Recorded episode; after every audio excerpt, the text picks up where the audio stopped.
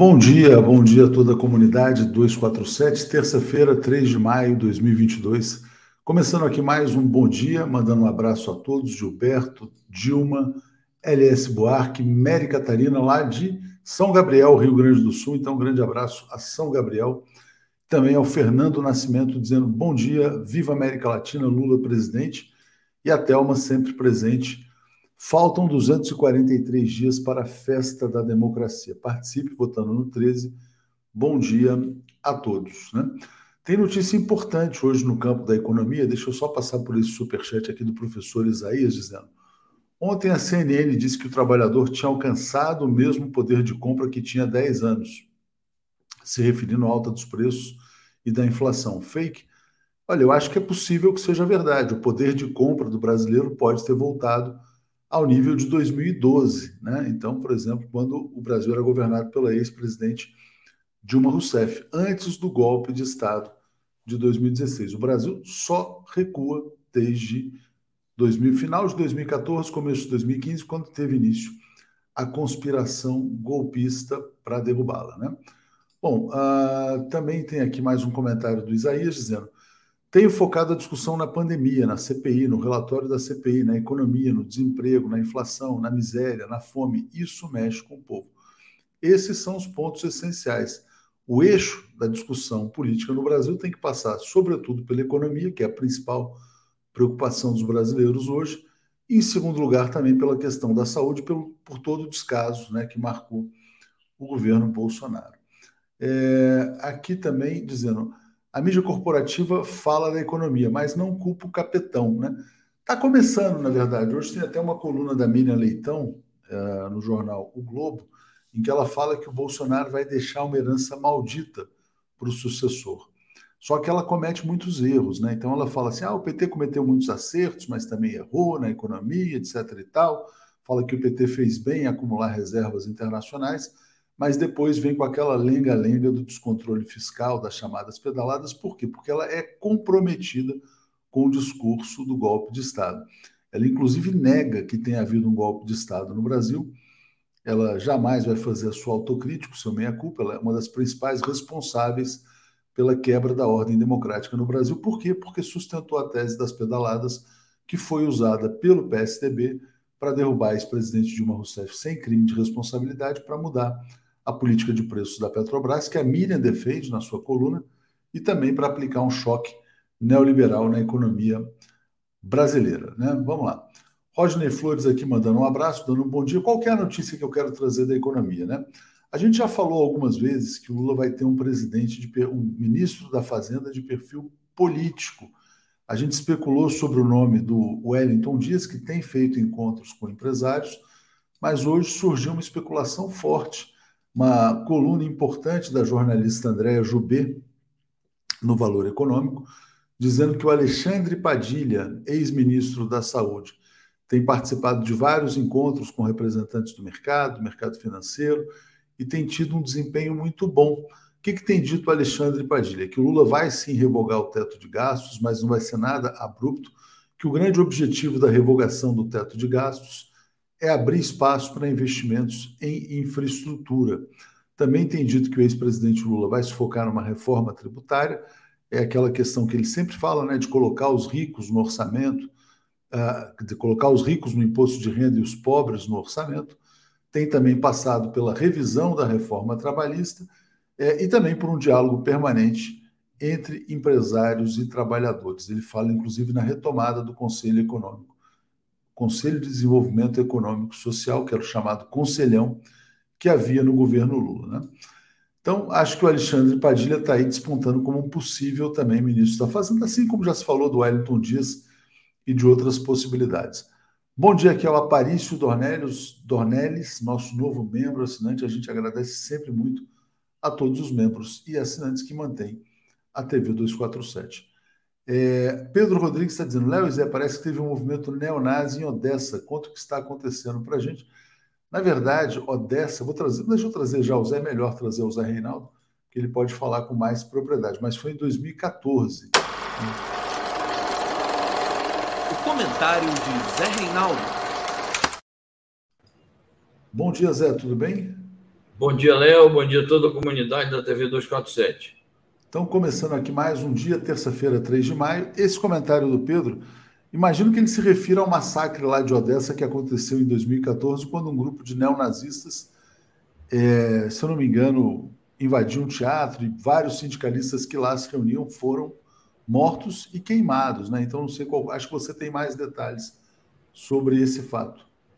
Muito bem, meu bom dia e agradecimento ao Pedro Rodrigues. É, de fato, o que ocorreu nesses últimos dias foi que passou o aniversário do, do massacre de 2014. Foi em maio de 2014, a, o golpe foi em fevereiro, e na sequência do golpe eles cometeram uma série de arbitrariedades contra é, a população, contra os trabalhadores, contra as forças progressistas.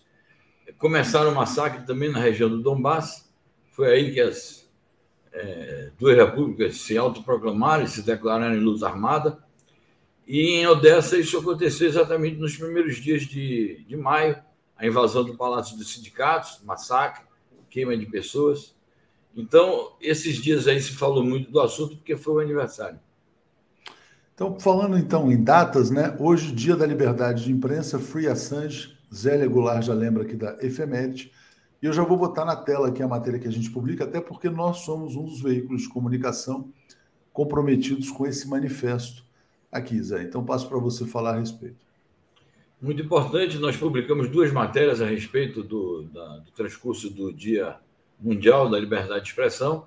A principal delas é essa, é o manifesto de jornalistas e de outros profissionais de imprensa é, e sindicatos e associações é, pedindo, na, na, ocasião em que passa o, o Dia Mundial da Liberdade de Expressão, pedindo a não extradição do Julian Assange, é, exaltando o papel que ele desempenhou na luta pela liberdade de expressão, a contribuição que ele deu ao denunciar os crimes de guerra dos Estados Unidos e assinalando a injustiça que é, que foi a prisão dele e que é agora a sentença que pode determinar a sua extradição para os Estados Unidos. Então, ao mesmo tempo que é uma matéria em destaque na nossa edição, é a efeméride do dia. É, alguma outra, Zé, que você queira destacar ou vamos ficar com a Assange, com, com o, dia, o, Dia, Mundial da Liberdade de Imprensa? Não, só para recordar a grande figura do Milton Santos, um geógrafo, jornalista, advogado, escritor de nomeada, um dos maiores intelectuais do Brasil, que nasceu nesta data, em 1926, jogou um papel importante no período da globalização liderada pelos Estados Unidos. Ele foi um crítico e escreveu muitos, muitas obras a esse respeito. Então, nossa homenagem ao Milton Santos, um grande intelectual brasileiro. Nós comentamos ontem sobre o Paulo Freire, hoje o Milton Santos. Muito bom, Zé. E muito importante lembrar do Walter Delgatti também, como faz aqui a Carmen Eugênia Bretas Bavoso. Liberdade para Assange e Delgatti. O Delgatti pode receber, quem sabe, uma anistia. Está em prisão domiciliar, peça central, na verdade, na retomada democrática no Brasil, ao expor os crimes dos procuradores da chamada República de Curitiba e também do ex-juiz Sérgio Moro, reconhecido como parcial e suspeito no mundo inteiro. Zé, vamos começar pela América Latina aqui, vamos botar essa notícia. Importante possibilidade de acordo entre Irã e Venezuela, né? Dois países atacados por sanções que estão tentando, na verdade, se adequar a elas. Mas passo para você explicar para a gente. É isso. Na verdade, é um acordo para expandir uma cooperação na área energética que já entre os dois países. Há uns dois anos, o Irã enviou vários navios à Venezuela, quando ela passou um auge aí na crise do refino de petróleo. E agora tem uma delegação é, iraniana na Venezuela, chegou lá no sábado, e eles estão anunciando a assinatura de novos convênios visando uma cooperação energética no momento que ambos os países estão continuam sendo sancionados e bloqueados pelos Estados Unidos, que lá existe uma proibição de se adquirir o petróleo venezuelano e o petróleo iraniano. Recentemente, com a eclosão da crise militar ali na Ucrânia, é, houve uma delegação dos Estados Unidos que chegou a, a visitar a Venezuela, especulou-se sobre a possibilidade dos Estados Unidos retomarem as compras do petróleo é, venezuelano. O governo venezuelano é, trabalhou nesse sentido, estimulou, mas até agora nada. Então, os dois países sancionados pelos Estados Unidos estão buscando novos caminhos aí para se safar desses problemas e constrangimentos impostos pelo bloqueio. Deixa eu mandar um abraço aqui especial para o professor James Onig. Lembrando aqui, ó, Milton Santos, uma outra globalização é possível. Sensacional lembrança. Grande professor James Onig. Viva a Armênia também, né? Bom, Zé, olha só, vamos continuar aqui com outras notícias aqui. Vou passar agora para uma notícia bem preocupante sobre a eleição presidencial na Colômbia. O candidato que lidera as pesquisas, Gustavo Petro, suspendeu sua campanha depois que foi descoberto um plano para assassiná-lo. A Colômbia tem uma tradição de violência política, então é, não deve ser subestimado. Né? Ah, e muitas pessoas estão preocupadas também com a eleição no Brasil. Zé, o que está acontecendo na Colômbia? O que está acontecendo é isso. O, o, Gustavo Petro está liderando com folga a corrida eleitoral. O dia da eleição se aproxima, é 29 de maio. É, ele está enfrentando o candidato da extrema-direita, está conseguindo polarizar o país, organizou uma importante frente democrática e progressista que se chama Pacto Histórico, que inclui movimentos de esquerda e de centro-esquerda. Então, diante da possibilidade de uma vitória inédita da esquerda, eles, é, as forças da extrema-direita, suas milícias, seus paramilitares começam a fazer ameaças é, de assassinar o candidato. Não devemos nunca esquecer que toda a violência que aconteceu na Colômbia é, foi provocada a partir de um assassinato no final dos anos 40 do Jorge Elias Gaetan, que foi um grande político é, é, colombiano, foi assassinado. Ele provavelmente iria ganhar a presidência da República e seguiu-se ao seu assassinato um período de mais de 10 anos que ficou conhecido na Colômbia como La Violência. Foi o período de uma, uma, na verdade, praticamente uma guerra civil generalizada no país, e foi na base disto que se criaram os movimentos guerrilheiros, na época com grande legitimidade, porque correspondiam exatamente a uma forma de enfrentar a violência estatal e paramilitar. Então, a Colômbia está diante de uma possibilidade democrática de abrir um novo caminho na sua história mas novamente essas forças de extrema-direita e paramilitares vêm ameaçar o processo. A gente espera que tomem-se as providências e que a campanha finalize em ambiente de normalidade e, obviamente, que as forças eh, progressistas vençam essa grande batalha. É muito legal, muita gente aqui Zé, se manifestando uh, em relação ao Milton Santos, ótima lembrança, né? Baiano também. Meu o Adalto dizendo: Milton Santos mudou minha vida. Quem sabe a gente faz um programa sobre a importância desse grande intelectual brasileiro. Vamos falar sobre México uh, e notícia também importante sobre integração latino-americana. Né? Lopes Obrador pede a Biden que convide todos os povos do continente para a cúpula das Américas. Os Estados Unidos querem fazer uma cúpula das Américas sem três países: Cuba, Nicarágua e Venezuela. Diga, Zé. É isso, um verdadeiro absurdo. A Cúpula das Américas sempre, o próprio nome já diz, sempre envolveu todos os países das Américas. E está programada uma nova cúpula agora para junho, em Los Angeles. É, a última cúpula das Américas que ocorreu nos Estados Unidos foi em 1994. Então, de novo, a cúpula vai para lá. Já ocorreram oito cúpulas em diferentes países é, das Américas. E agora vem essa novidade: os Estados Unidos não querem convidar esses três países, estão fazendo um trabalho discriminatório e colocando o seguinte: não, é porque a pauta é sobre democracia e esses países não são democráticos. Então são eles, Estados Unidos, que julgam quem é democrático e quem não é democrático. Isso, de fato, não corresponde. E, portanto, o presidente do México está fazendo aí um apelo. Ele foi muito irônico. Ele disse: Mas então vai ser uma cúpula de que galáxia? De que planeta? Porque se é uma cúpula das Américas, é preciso que todos os países americanos, e é por isso que o grande prócer da independência cubano, José Martí, falava: Nuestra América, não é nem América Latina, é a nossa América, que são todas as Américas, não é só América e os Estados Unidos. E é preciso resgatar esse espírito integrador. E os americanos ainda, os estadunidenses ainda alegam, é, mas a gente vai discutir ó, a, a Ucrânia e esses países aí têm uma posição dúbia, ou mesmo pró-Rússia. Então, tá bem, se tem posição, por que, é que eles não podem expor?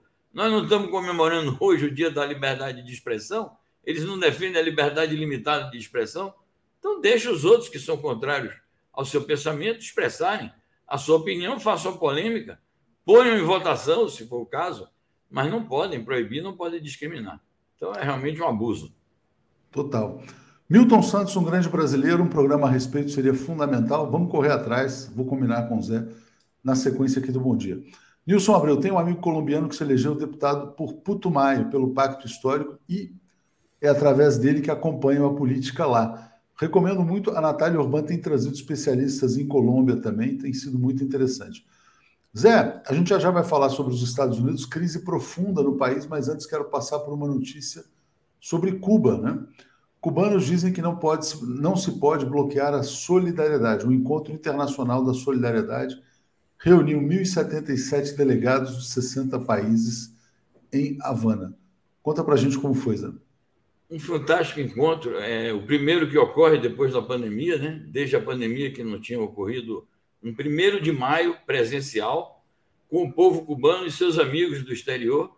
Então, os, os cubanos aproveitaram o Instituto Cubano de Amizade com os Povos, o ICAP, na sequência do primeiro de maio, organizou esse grande encontro que se realizou ontem no Palácio das Convenções de Havana, na presença do presidente da República e primeiro secretário do Partido Comunista de Cuba.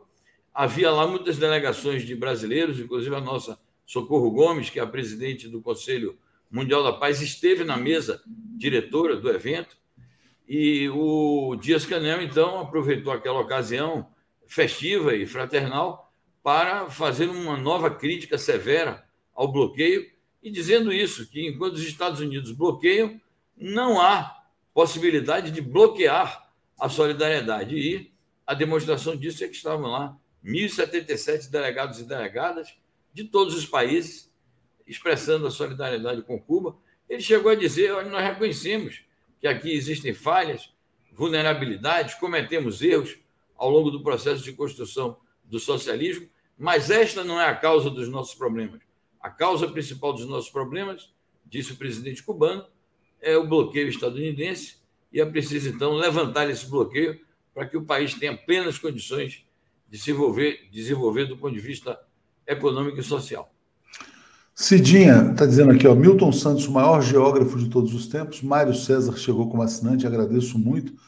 E a Ana Maria dizendo o seguinte: ó, Milton Santos chama, chamava de globalitarismo a tal globalização. Bom dia, obrigado. Lembrando que a gente vive um processo de profunda crise da globalização e algumas pessoas falando em desglobalização. Zé, vamos passar agora para a notícia bombástica que vem dos Estados Unidos que é muito importante, muito grave, que é essa aqui. Suprema Corte forma maioria para derrubar lei do aborto, documento que vazou. A Suprema Corte ela está muito dividida entre conservadores, progressistas, etc. E tal. O aborto é legalizado nos Estados Unidos desde 1973. Então é uma situação bastante tensa. Eu vou mostrar protestos aí depois. Diga, Zé.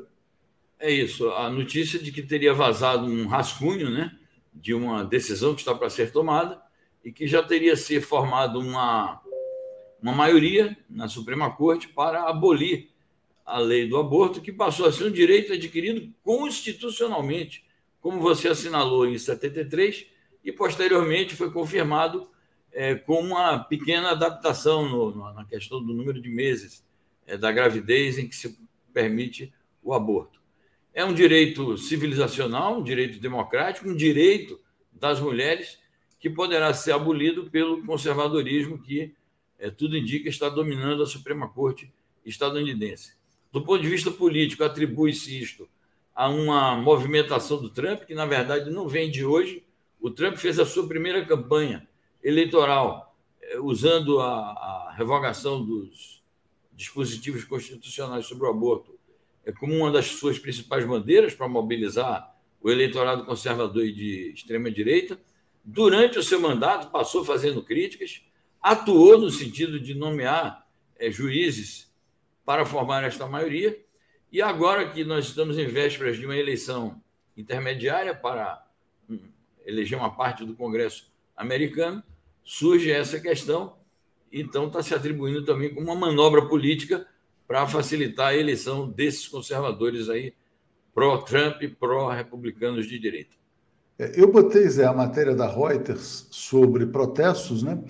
E vou botar aqui, na verdade, um tweet feito por um jornalista dizendo: após quase 50, Ronil, é, Ronilson Pacheco, após quase 50 anos, Roy e Wade, a decisão da Suprema Corte que respalda o direito ao aborto legal, pode ser derrubada com os votos da maioria conservadora.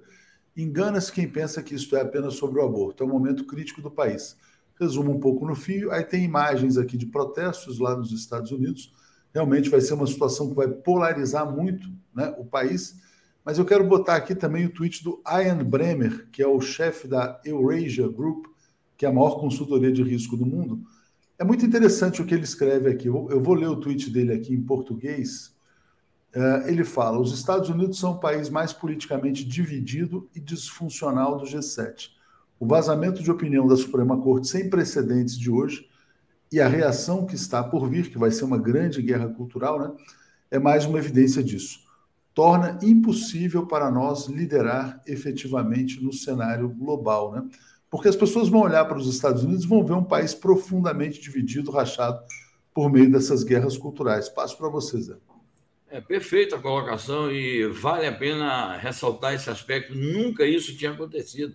É algo inédito o vazamento de uma, um rascunho de uma decisão eventual da Suprema Corte. Então, isso é gravíssimo. Isso deve suscitar uma tremenda crise ali também, na, na, no próprio interior da Corte. Eu concordo com a avaliação que ele faz de que não é só sobre aborto, é como aqui, quando as coisas vão a esse ponto de fazer provocações que atingem o Poder Judiciário e questões como esta, que são questões de fronteira, que atingem conceitos civilizacionais.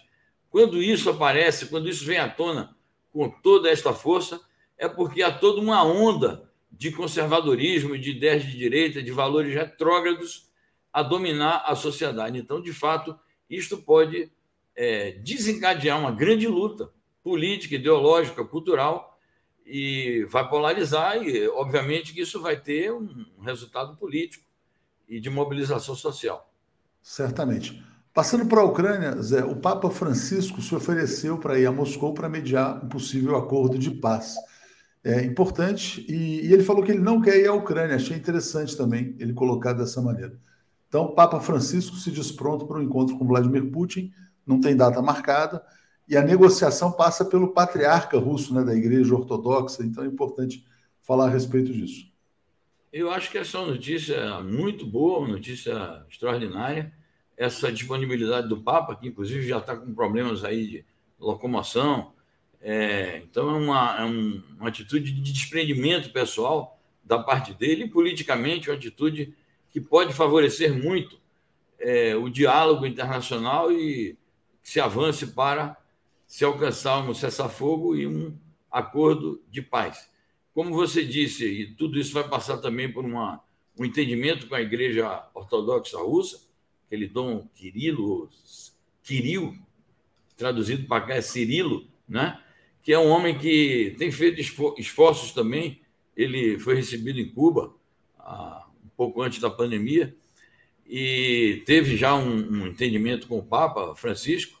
Então, eu acho importante esse encontro aí de chefes de, de igrejas, são igrejas distintas, é, visando a este objetivo, que é um objetivo comum a toda a humanidade, que é a conquista da paz. Então, a gente deseja que esse encontro realmente se realize, que o Papa possa ir a Moscou, se encontre com o presidente Putin, e eu não tenho dúvida que o presidente Putin vai recebê-lo condignamente e vai ouvi-lo atentamente, e disso resultará com certeza algum avanço. É, e há um estranhamento, Zé, entre Rússia e Israel. Eu vou colocar uma notícia também de hoje. É, o Lavrov é, concedeu entrevista em que ele tem criticado a posição é, de, do Ocidente, de maneira geral, em apoiar neonazistas, mas também, sobretudo, de Israel. Então, ele acusa Israel de apoiar neonazistas e fala o seguinte: o fato do Zelensky ter uma origem judaica não impede que seu governo tenha a presença de neonazistas.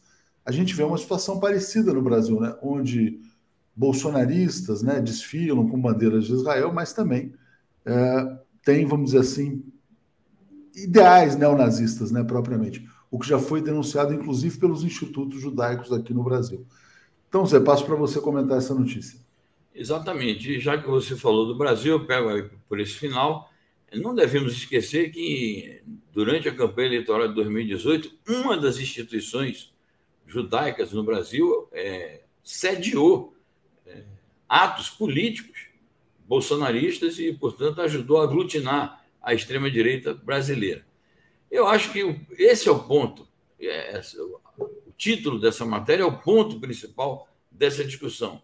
Não outro que a, a, a mídia fez uma grande celeuma ontem e o próprio governo israelense está fazendo celeuma por causa de um escorregão que o Lavrov deu, uma declaração indevida que ele deu.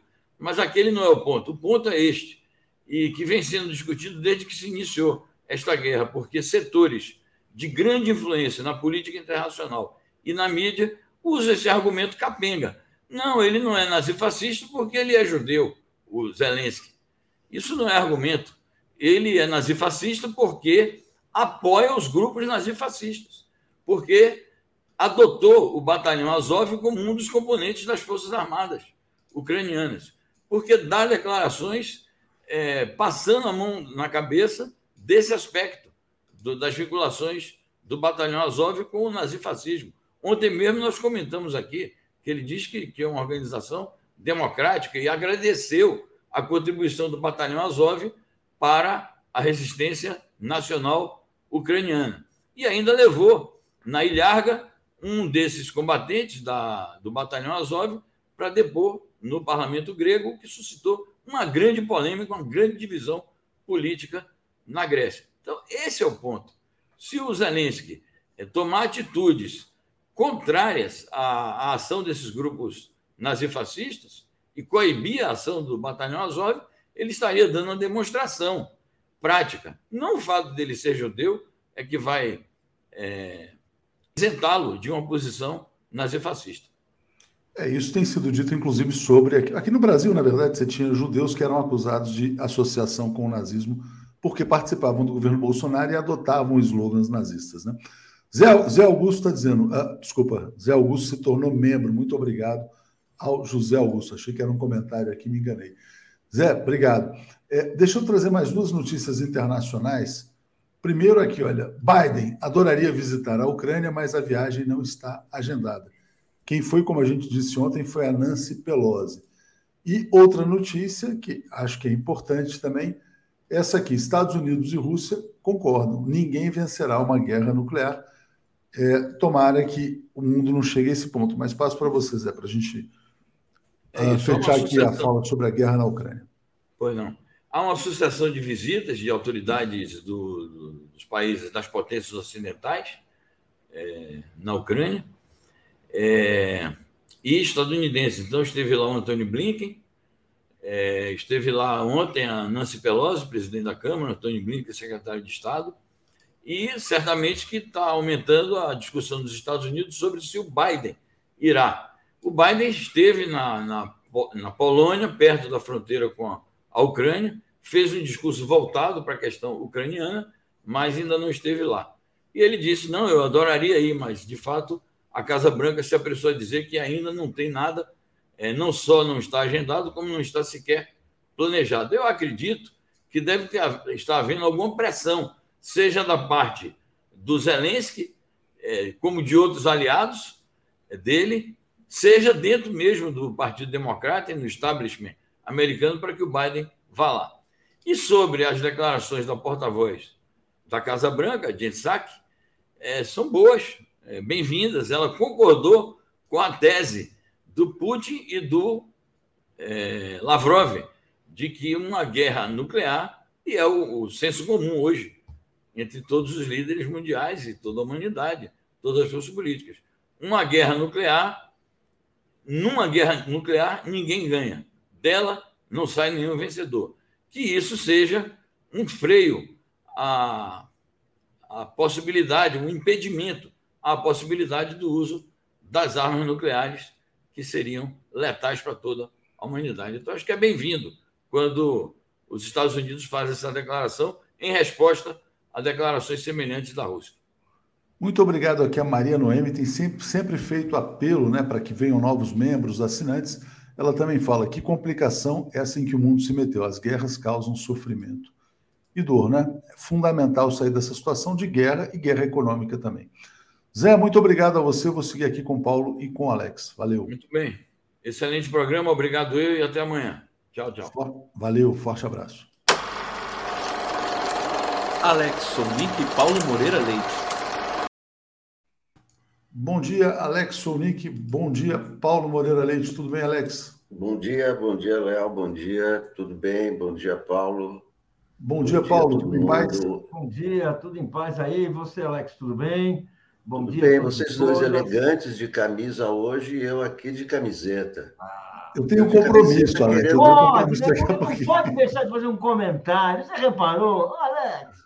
É, não, eu tenho que sair daqui a pouquinho, Alex. Eu vou para São Paulo. E aí tem uma reunião importante. Vamos seguir ah, em frente aqui. ah, agora, agora entendi. Bom, Alex, vamos e começar você, então.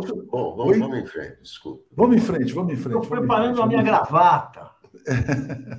Olha só, deixa eu passar para vocês dois, porque eu, se eu não me engano, o Paulo participou disso aqui, mas eu vou passar para vocês hoje. Hoje, hoje é o Dia Mundial da Liberdade de Imprensa, né?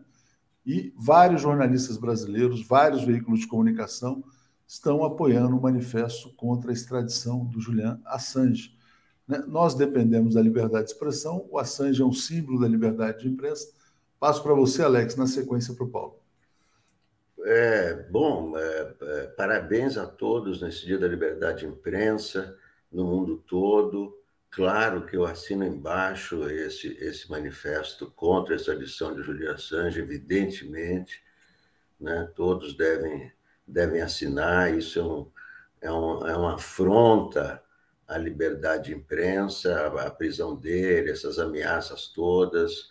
Né? Ele deve, é, deve sair, continuar a sua vida, né? como, como nós aqui devemos né, também valorizar é, a, a, liberdade de imprensa que vigora aqui, né? É, malgrado as tentativas do, do governo de silenciar a imprensa, eh, de intimidar, com ameaça de fechamento, eh, não vou renovar, não sei o quê. Essas, né? O Brasil é um dos países em que a, liberdade de imprensa está sendo mais ameaçada é, pelo governo, então é, é, é, importante que todos saibam que é, a, a imprensa é um dos pilares da democracia, não há democracia sem imprensa livre, numa imprensa livre, sem, sem democracia.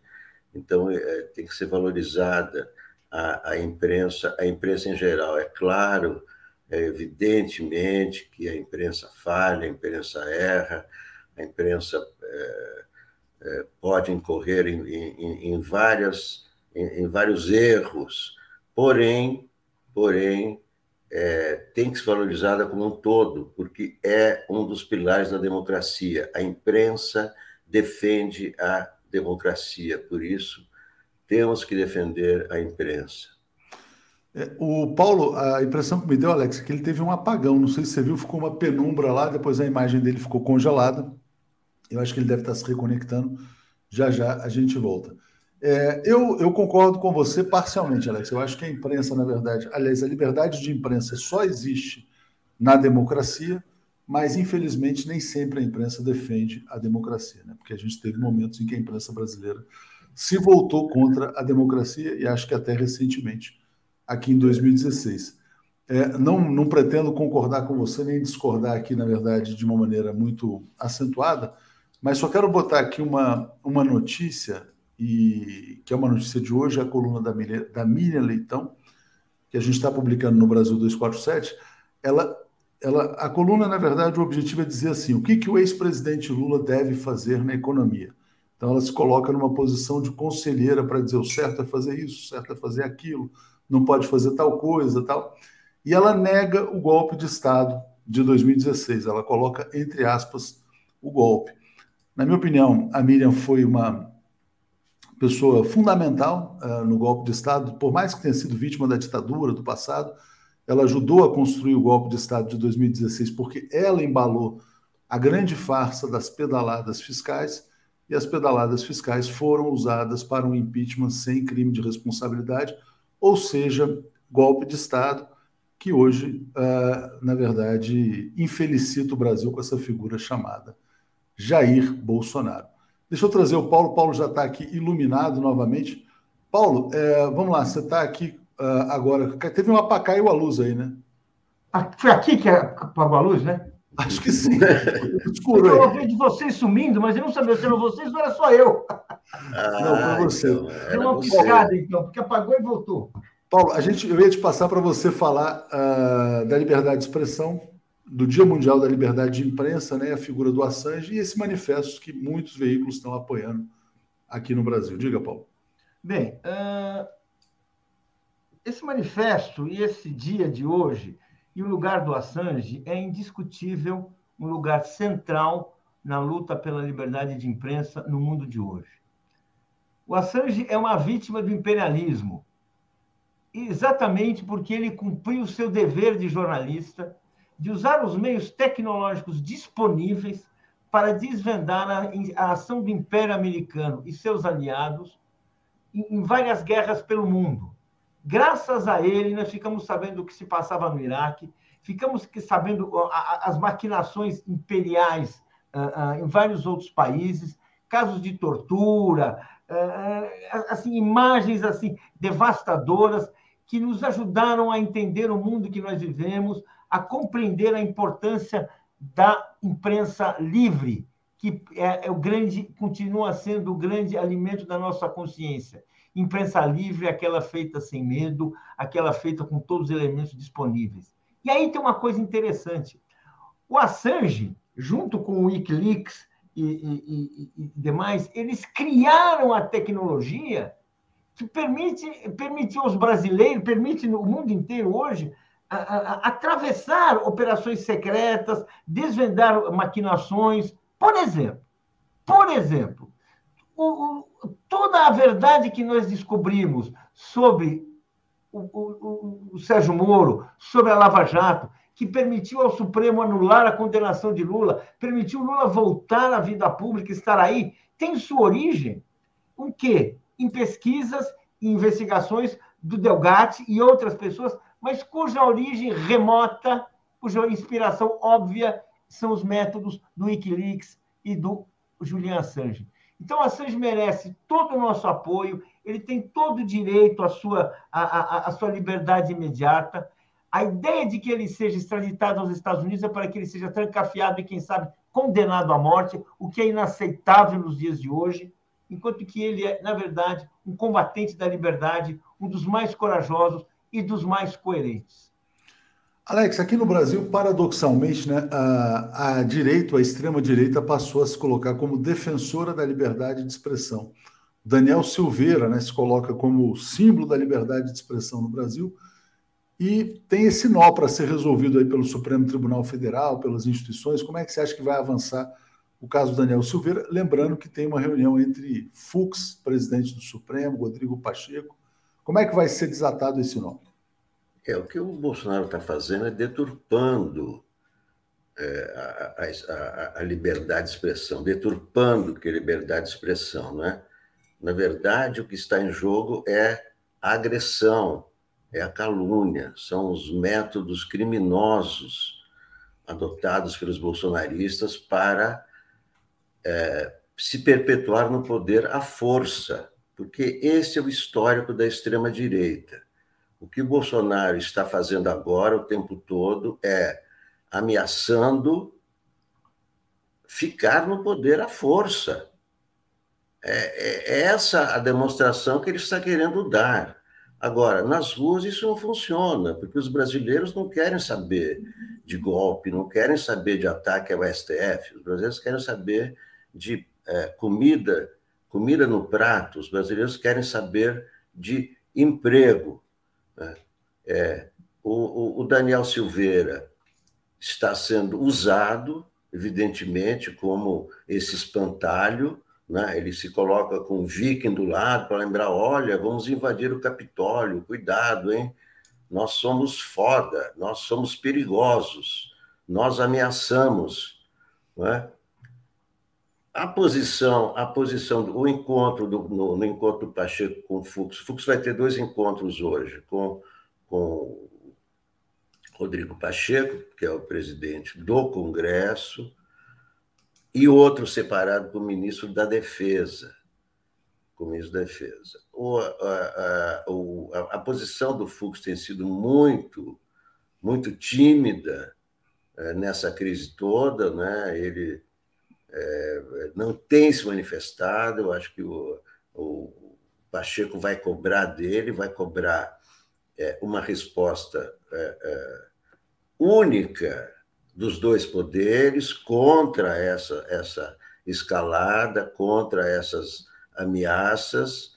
É isso que tem que ser feito, e com a presença do presidente do, do, do, do STF, com a presença do Lira, que também é, se nega a comentar os, os episódios é, de domingo, é, muito graves. Agora, é, é, a questão principal é o timing desse. O que está tá em jogo é esse indulto presidencial. O Daniel Silveira está agindo como se o indulto já estivesse valendo. Ele vai na manifestação, quer dizer, ele que é condenado por ataques ao STF, vai e participa de novos ataques ao STF. É reincidente no crime. E é claro que ele vai, é, vai pagar por isso, não é? Ele vai pagar por isso. Agora, ele está agindo como quem já recebeu o indulto. Então, é, o, é, o, o, debate, o, o debate que está acontecendo né, em várias instâncias, é, diz respeito a esse, a, a esse time, né? qual é o momento de, de levar a julgamento esse, esse indulto. Né? É, me, é, me parece que, é, de um lado, é, tem que ser dado todo o tempo a Rosa Weber não é? para é, né, pesquisar, para, enfim, para redigir um texto é, coerente e fundamentado, né, para que não haja dúvidas. Então, isso leva um tempo. E outro tempo é o tempo político, porque a resposta do STF também tem que ser a resposta de nove, pelo menos os nove, os nove ministros que foram nomeados nos governos democráticos. Né? É, Alex, acho... vamos continuar nesse tema. Eu, eu, vou ler alguns comentários, vou passar para o Paulo, porque tem uma outra notícia interessante também relacionada a isso. Queria agradecer aqui a Mia Ito, que nos apoiou. Ali Oliveira está dizendo: a imprensa, como a justiça, é um instituto com, cujo objeto é garantir direitos e democracia. O problema são os agentes que, que as estão operando. Mauro está dizendo: as, as informações que forçaram o STF a liberar Lula. Lia fala liberdade de expressão dentro dos limites dos direitos humanos quer dizer, dentro das linhas dos direitos humanos, e Samuel Alves dizendo que Lula vai anistiar o Walter Delgatti.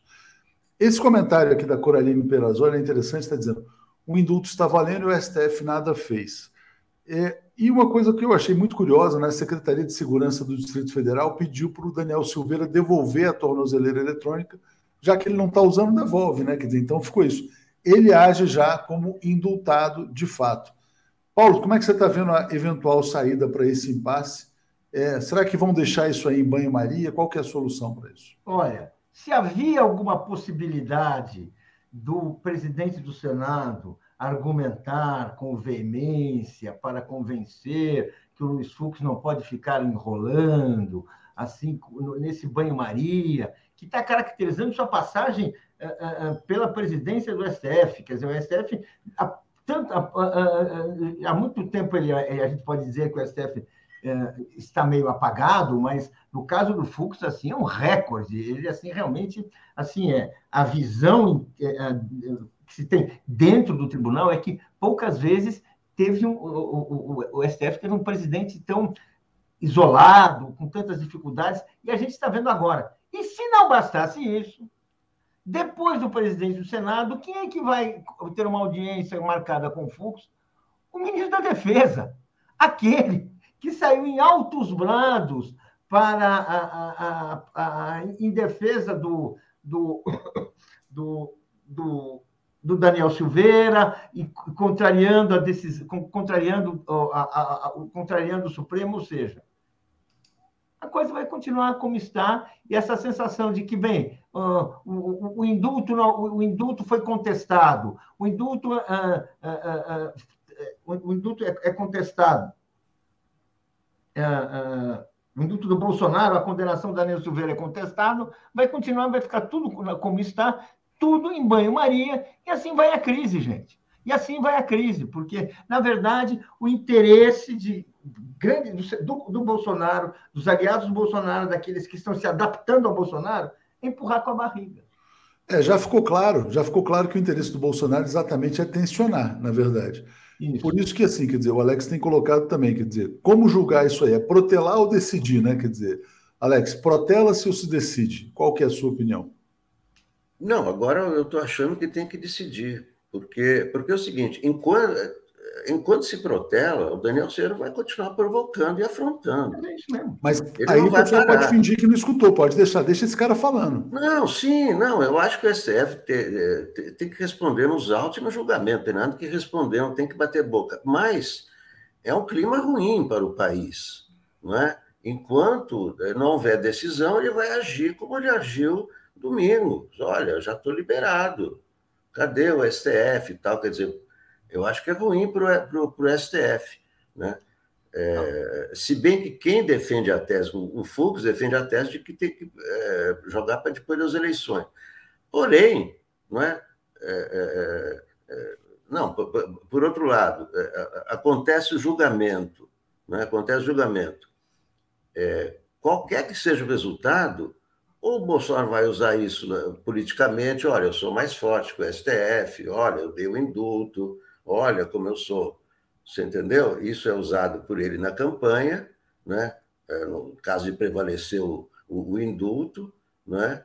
E agora não, não há não há como recuar da condenação ao, ao, Daniel Silveira. Esse que é o ponto principal, né?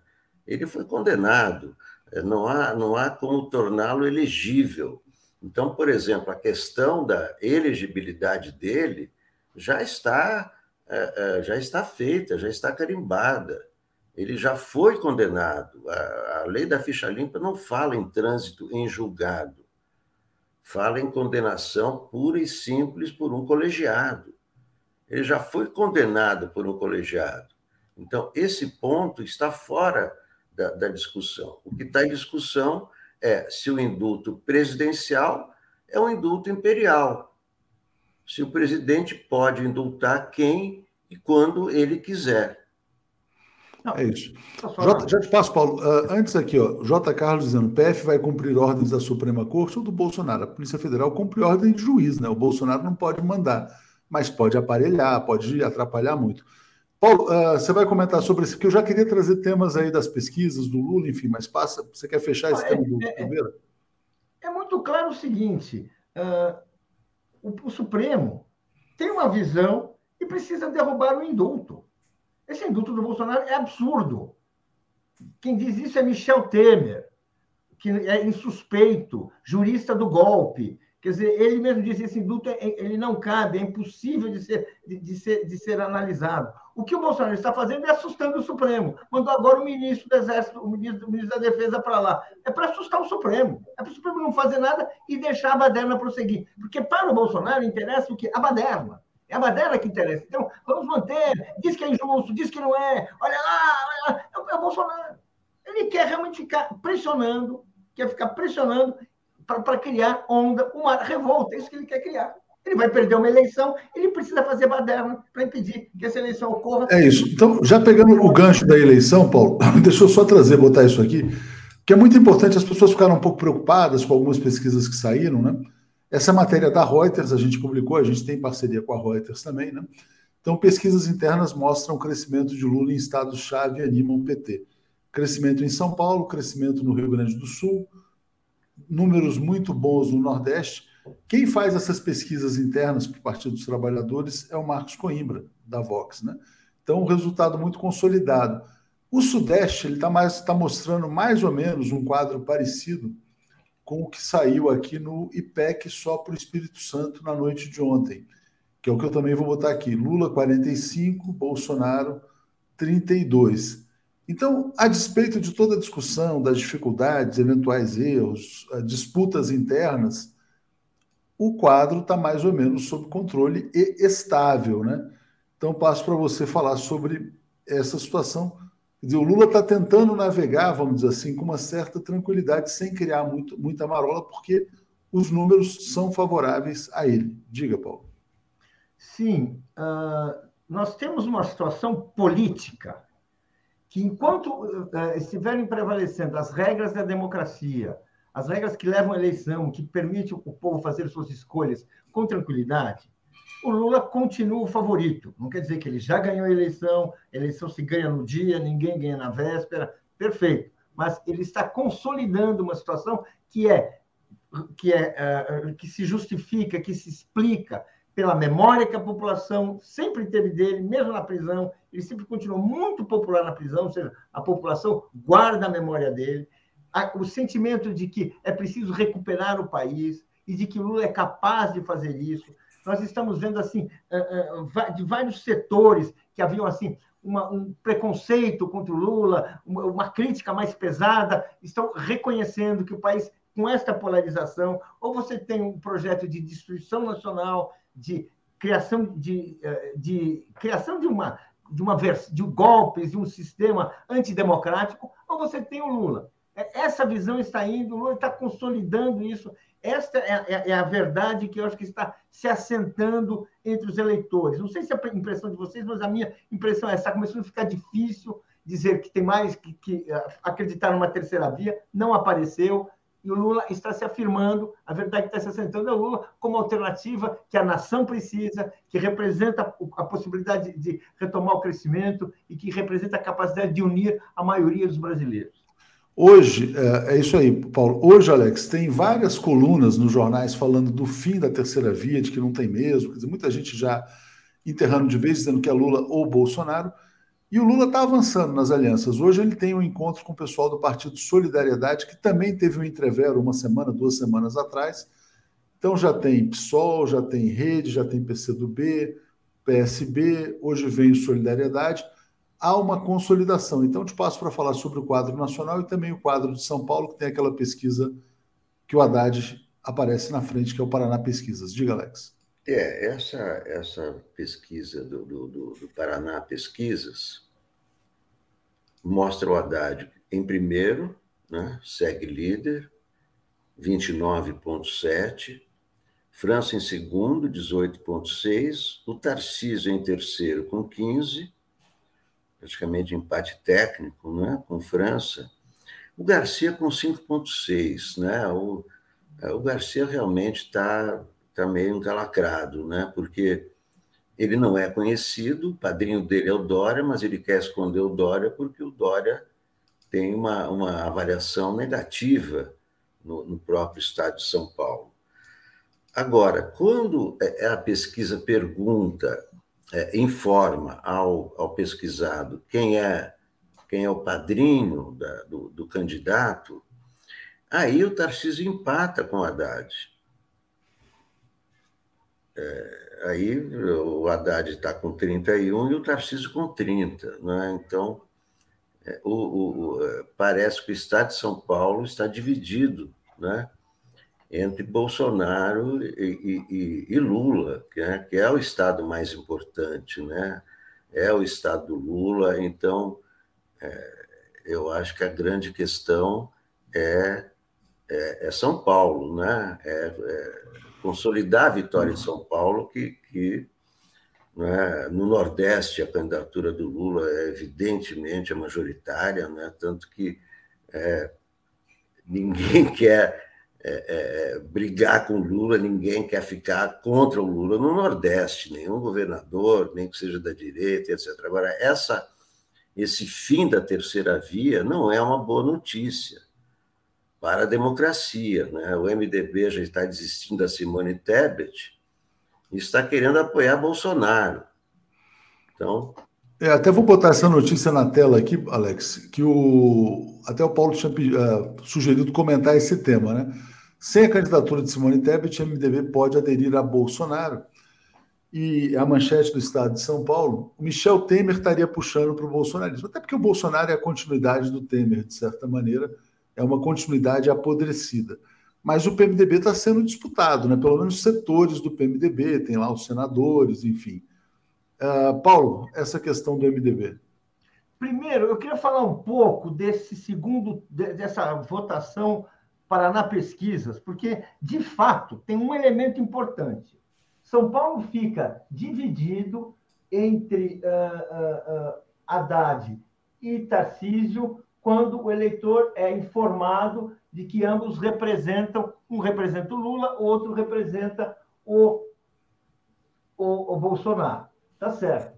Agora, quando a gente, quando se coloca a, a, a, a, questão dos terceiros, né, você tem uh, 9% ficam com o Rodrigo Garcia, João Dória. Será que o João Dória vai para Bolsonaro? Será que o João Dória vai para Tarcísio?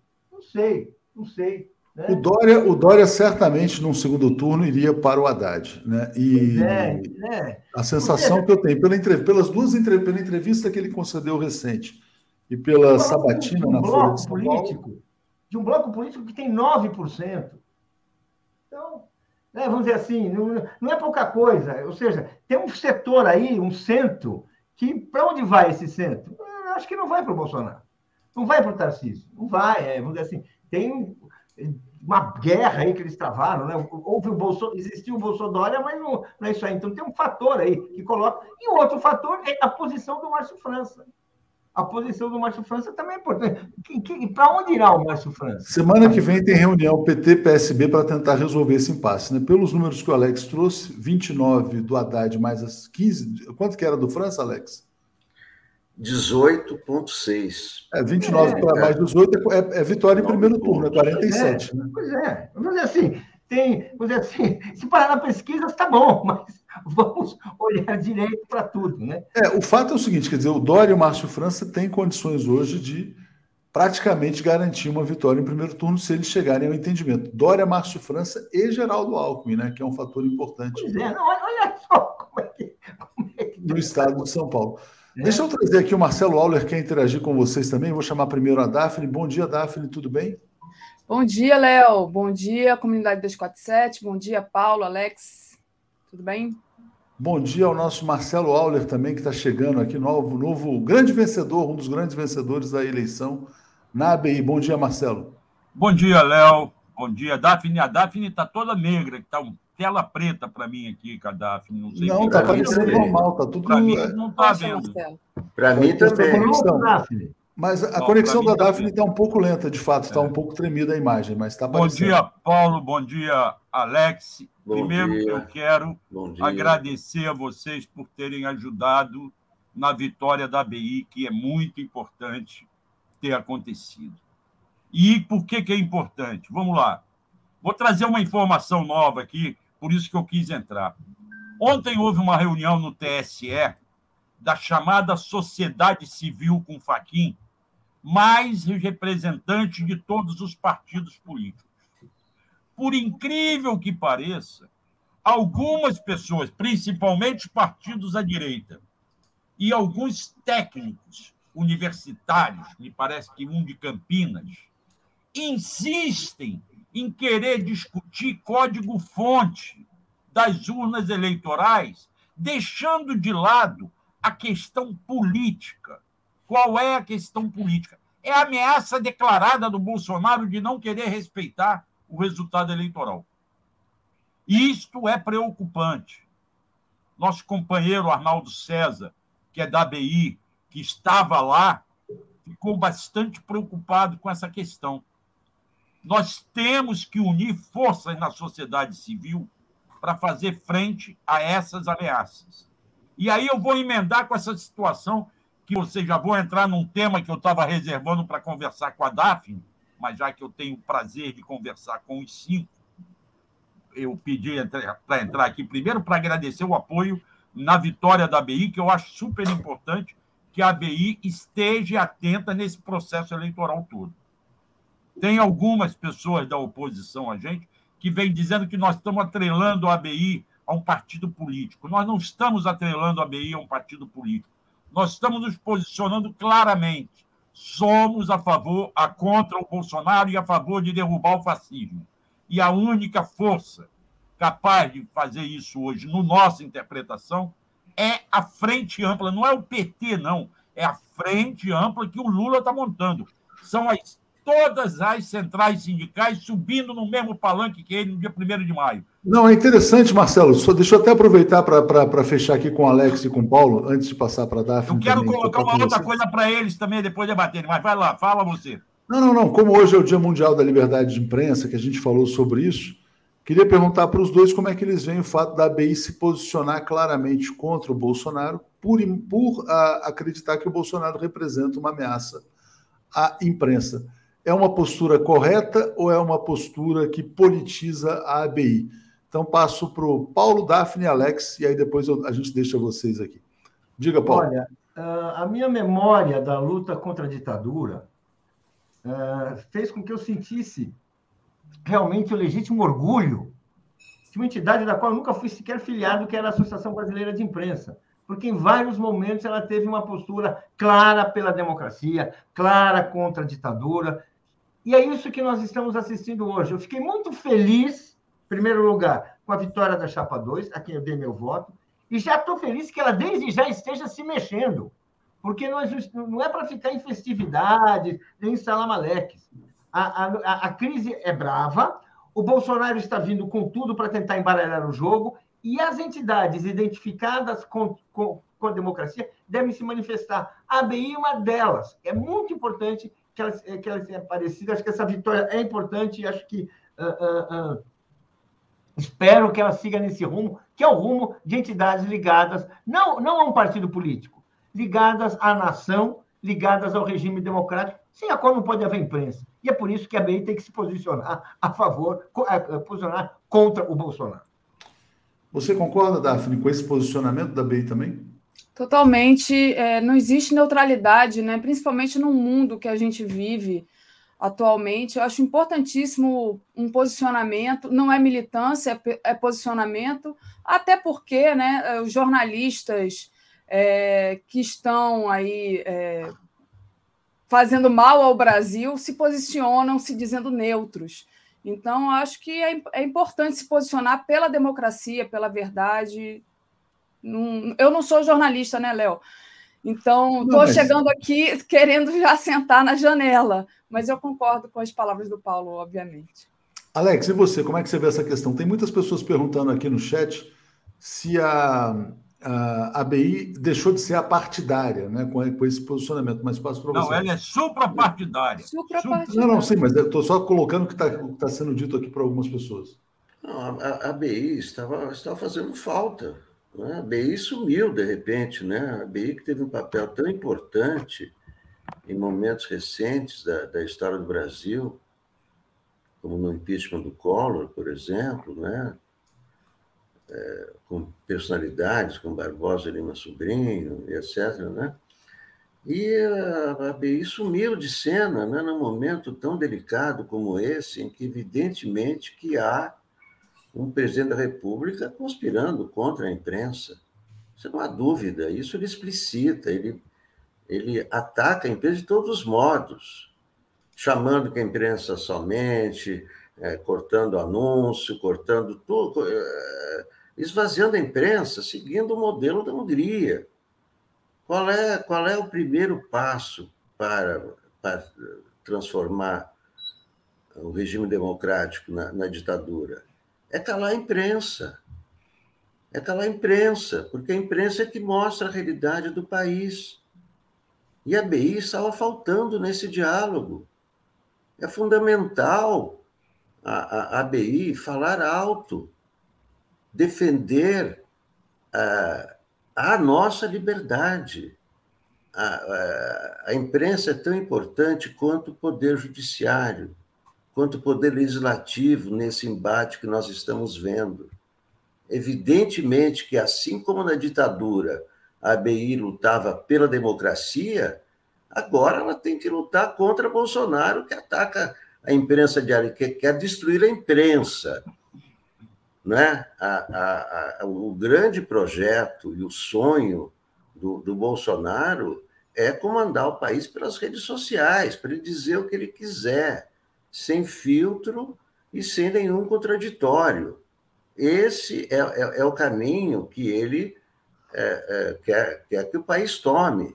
Então, a, a ABI tem que ter uma posição firme contra isso, né, em nome de nós todos. Eu só queria saber quando é que a nova diretoria toma posse. 13 de maio, 13 de maio, né, Marcelo? 13 de maio, 13 de maio, nós vamos fazer uma transmissão híbrida, vai ser uma posse presencial e virtual, porque nós vamos ter que dar posse a representantes de 11 estados, São Paulo, 10 estados além do Rio, São Paulo, Distrito Federal, Rio Grande do Sul, Santa Catarina, Paraná, Minas Gerais, Espírito Santo, Bahia, Pernambuco, Rio Grande do Norte, que fazem parte do nosso Conselho Deliberativo. Eles vão tomar posse virtualmente. Dia 13, duas horas da tarde, já está convocada a reunião extraordinária do Conselho Deliberativo, que dá posse à diretoria. Agora, Léo, se você me permite, eu vou emendar na discussão que vocês estavam tendo sobre São Paulo. Vou atender, inclusive, o apelo de um dos nossos telenautas, dizendo: vocês não falam do Rio. Eu estou achando a situação aqui no Rio um tanto quanto complicada por conta da briga pelo Senado. Dia 1 de maio eu tive no aterro. Aliás, é impressionante, Léo, como o pessoal me cumprimenta por participar com vocês aqui do Bom Dia e da 247. As pessoas até acham que eu venho todos os dias, dizem, eu te vejo todo dia, eu te vejo todo dia. Presença marcante. Todo mundo elogiando nós todos aqui do 247. É impressionante a penetração. O que me preocupa? Temos uma disputa no Senado. Aqui o Lula já se posicionou. Ele é freixo para vencer o Cláudio Castro. Tem que ser freixo. Que nem juntaram as forças no Brasil inteiro para apoiar Lula. No Rio temos que juntar as forças para apoiar o Freixo. Mas vem a disputa pelo Senado. O Alessandro Molon se posiciona como candidato ao Senado pelo PSB. Mas o PT insiste em botar o André Siciliano. O Alessandro Molon me garantiu, eu não conversei com o André Siciliano ainda. Quero conversar, acho até que seria bom a gente fazer uma entrevista aqui conjunta, Léo. A Gisele me falou que vai tentar isso. É, eu não conversei com ele, mas o Alessandro Molon, no domingo, me garantiu: eu não recuo, eu tenho 18% nas pesquisas, estou igualzinho ao Romário, que é o candidato bolsonarista ao Senado. Acontece que o André Siciliano fez um ato no sábado, na Baixada Fluminense, é, para lançar a candidatura dele ao Senado. Ele aparece muito pequeno nas pesquisas, e ele tem força, sim, no interior do Estado. Só que nesse ato estavam vários políticos ligados ao Cláudio Castro, ligados ao bolsonarismo, apoiando a campanha dele. E isso é preocupante. Eu não sei como é que vai ser o desenrolar dessa disputa no Senado aqui no Rio. Mas aí vocês estão falando de São Paulo, do Márcio França concorrer paralelamente ao Haddad ou apoiar, aqui no Rio a questão toda não é o governo, é a briga pelo Senado. É, eu, eu, entrevistei Marcelo, o seu xará Marcelo Freixo na semana passada, e ele falou que vai tentar avançar mais na construção de uma ampla aliança. Vai procurar, inclusive, o PDT e o Rodrigo Neves. Mas deixa eu me despedir aqui do Paulo e do Alex. Vou deixar a Daphne tocando com vocês. Obrigado ao Paulo, obrigado ao Alex também. Seguimos obrigado. juntos aqui. Valeu, gente. Obrigado. É, Auler, opa, deixa eu só botar esse corte aqui que é melhor. A gente fica muito cabeção nesse outro. É. Tá tudo bem com a tua imagem já, né, Daphne? Tudo Acho certo, que né? sim, o pessoal parou de reclamar aqui. É, não, de fato, estava aparecendo aqui na tela menor. Eu vou atualizar alguns comentários tá. que ficaram pendentes. O Maurício Lourenço está dizendo que PF só não obedece ao desembargador Favreto. Fiscal do lixo está nos apoiando. Li Oliveira defendendo a posição da ABI, está dizendo não confundir ser tendencioso ou não transparente ou usar uma instituição para fins particulares com ser posicionado, né? Ou seja, então a ABI está se posicionando Parabéns, ABI. E, Marcelo, queremos trazer o Otávio Costa e a Regina aqui logo depois da posse, vamos né? Trazer, Presidente e trazer. vice. Cantonia dizendo, Atucho, ontem na live do Conde ele fez uma análise importante sobre a questão da fraude nas urnas. Não vi ninguém falar nessa perspectiva, vale conferir. E o Geraldo Caçapava está cobrando, né? Vamos ver se a OAB também se posiciona como fez a ABI. A OAB precisa, né? principalmente depois da decisão da ONU, uh, que praticamente carimbou o ex-juiz Sérgio Moro como juiz suspeito. Thelma está dizendo que é um privilégio ter no jornalismo brasileiro o Marcelo Auler. E eu quero compartilhar com vocês aqui, Daphne, uma notícia. Tem uma estreia hoje na TV 247, que é essa notícia aqui, às 10 horas depois do Bom Dia. Helena Chagas, Mário Vitor Santos, formando uma nova dupla toda terça, toda quinta-feira, 10 da manhã. Mário Vitor está na chapa, inclusive, do, do Marcelo Auler, né? E a Helena uh, foi uma segurou... excelente concorrente. A Helena, nós concorremos. Não, isso. Mas eu, eu já deixei claro que a disputa política na BI não vai afetar as minhas amizades pessoais e o meu respeito profissional por quem concorreu contra mim. Foi uma disputa. Exatamente. Mas então, a gente já está construindo a unidade aqui dentro. Então, você tem a Helena, que foi da outra chapa, o Mário Vitor, eh, que tem um papel importante nessa chapa vitoriosa. 10 horas, convido todos a assistirem. Daphne, eu passo a bola para você, agradeço ao Marcelo. Vamos em frente. Legal. É isso. É, Helena e Mário Vitor, eu tive o prazer de contracenar com eles no Boa Noite, quando eu estava no Boa Noite, então são dois queridos e muito competentes, né? Jornalistas competentíssimos, não percam. É, vou trazer aqui o comentário do Ricardo Marinho, que diz: sou petista, mas siciliano não tem minha confiança. De PT não tem nada. Sempre foi dessa banda podre da política do Rio de Janeiro. Muita gente aqui, né, Marcelo, nos comentários falando que vai apoiar o Molon. Queria continuar com você nessa, nesse assunto do, do Senado do Rio de Janeiro. Parece que sempre o, o PT do Rio tem dá problema, né? Sempre, tem sempre, sempre. Um, um, porém ali, e é sempre. complicado, porque se a gente pegar, por exemplo, é o que aconteceu é, com o PT de Pernambuco e a questão da Marília Reis, né? Quer dizer, é, o PT foi ali firme na sua promessa e acabou perdendo a Marília. Queria que você falasse mais para a gente o que, o que, por que, que no PT do Rio acontecem essas coisas, né? Essa... Não sei, a sorte, a sorte em Pernambuco é que o PT perdeu a Marília, mas o Lula não perdeu a Marília. O Lula não perdeu e a, Marília. E a Marília vem forte, tá? Agora, aqui no Rio, na questão do Senado, a gente pode deixar de eleger o Molon e acabar ajudando a eleger o Romário. É. E aí é menos um senador na bancada necessária. O Rio de Janeiro, o PT tem um problema desde o passado. E aí, meu amigo Zé Dirceu vai me desculpar, ele tem. Foi desde o Palmeiras, digitais, né? Ele tem digitais nessa história. Quando interviram para não deixar o Palmeiras ser candidato e impor o garotinho, num acordo com o PDT. E agora o PDT vem insistindo no Ciro ou no Rodrigo Neves. Eu espero que o Rodrigo Neves, pelo menos, dê para trás nessa sua proposta de candidato a governador do Estado. Com relação ao Ciro, eu já falei isso aqui na semana passada e a minha tese continua igual. Deixemos o Ciro de lado e vamos falar aos eleitores do PDT. Vamos conquistar o coração dos eleitores do PDT de forma a viabilizar a candidatura Lula no primeiro turno e acabar com esse drama bolsonarista, nos preocupando com a possível reação deles. Ontem eu no jornal GGN conversando, falou-se muito do medo das milícias, do medo desse povo armado. Bolsonaro distribuiu arma para todo mundo. Qual será a reação deles quando as urnas mostrarem uma possível vitória do Lula no primeiro turno? Nós temos que nos preocupar com isso. As entidades todas têm que começar a se articularem para enfrentar uma possível ameaça desse nível.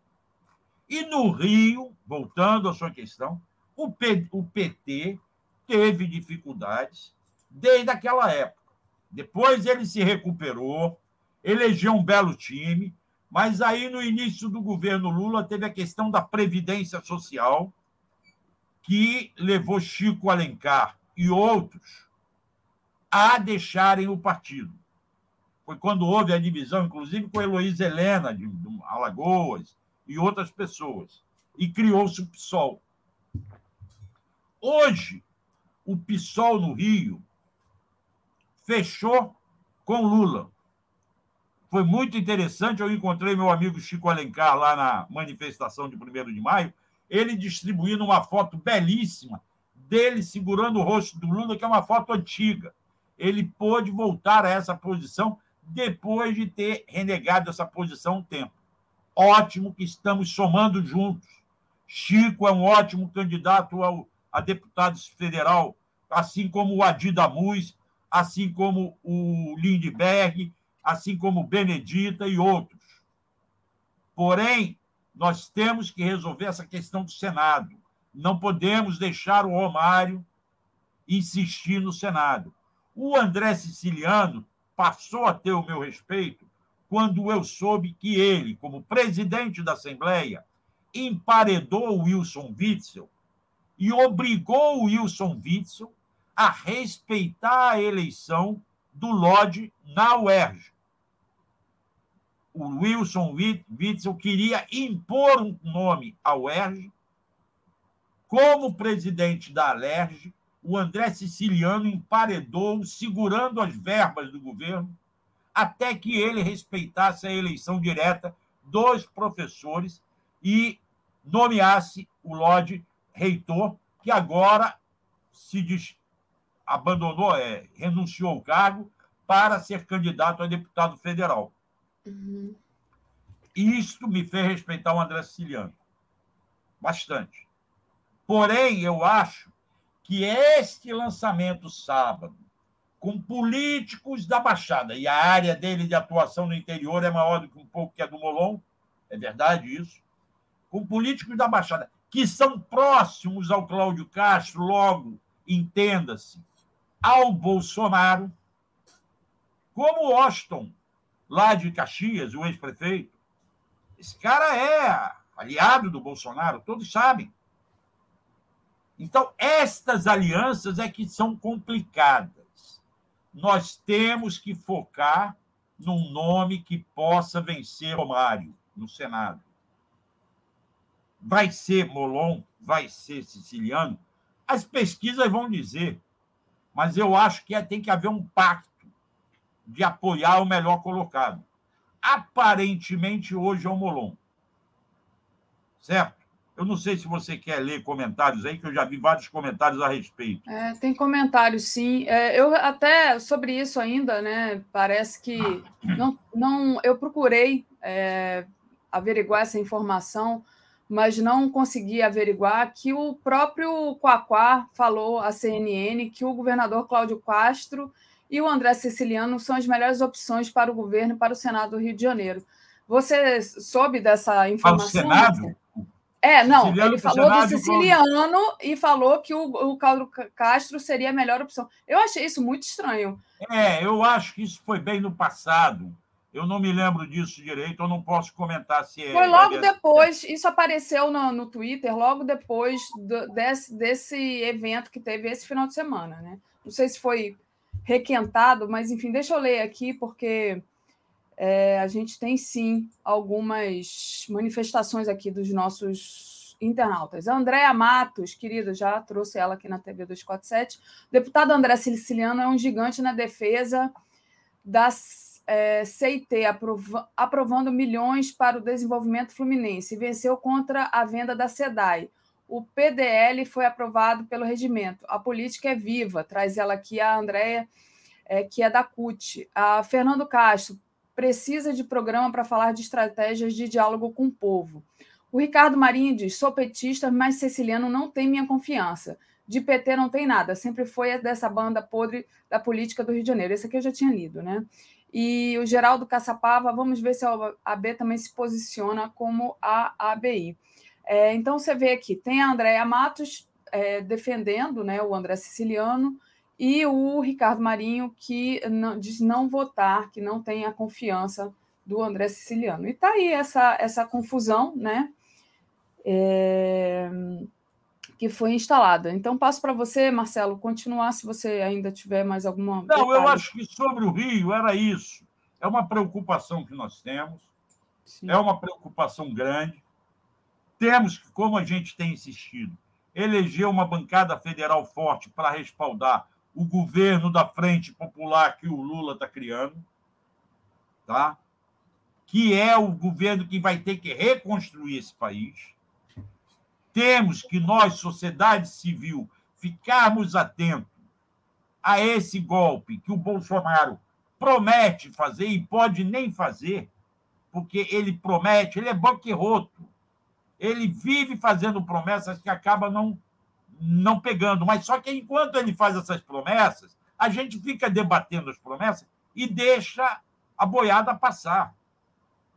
Entende? Enquanto isso, várias coisas estão acontecendo no governo, que nós não estamos vendo. Essa coisa do Daniel Silveira está tomando proporções grandes, quando já deveria ter sido resolvido. Eu não duvido, Daphne, e aí não é informação. É uma opinião a partir do que eu estou vendo que vem uma mão pesada do Alexandre Moraes aí sim.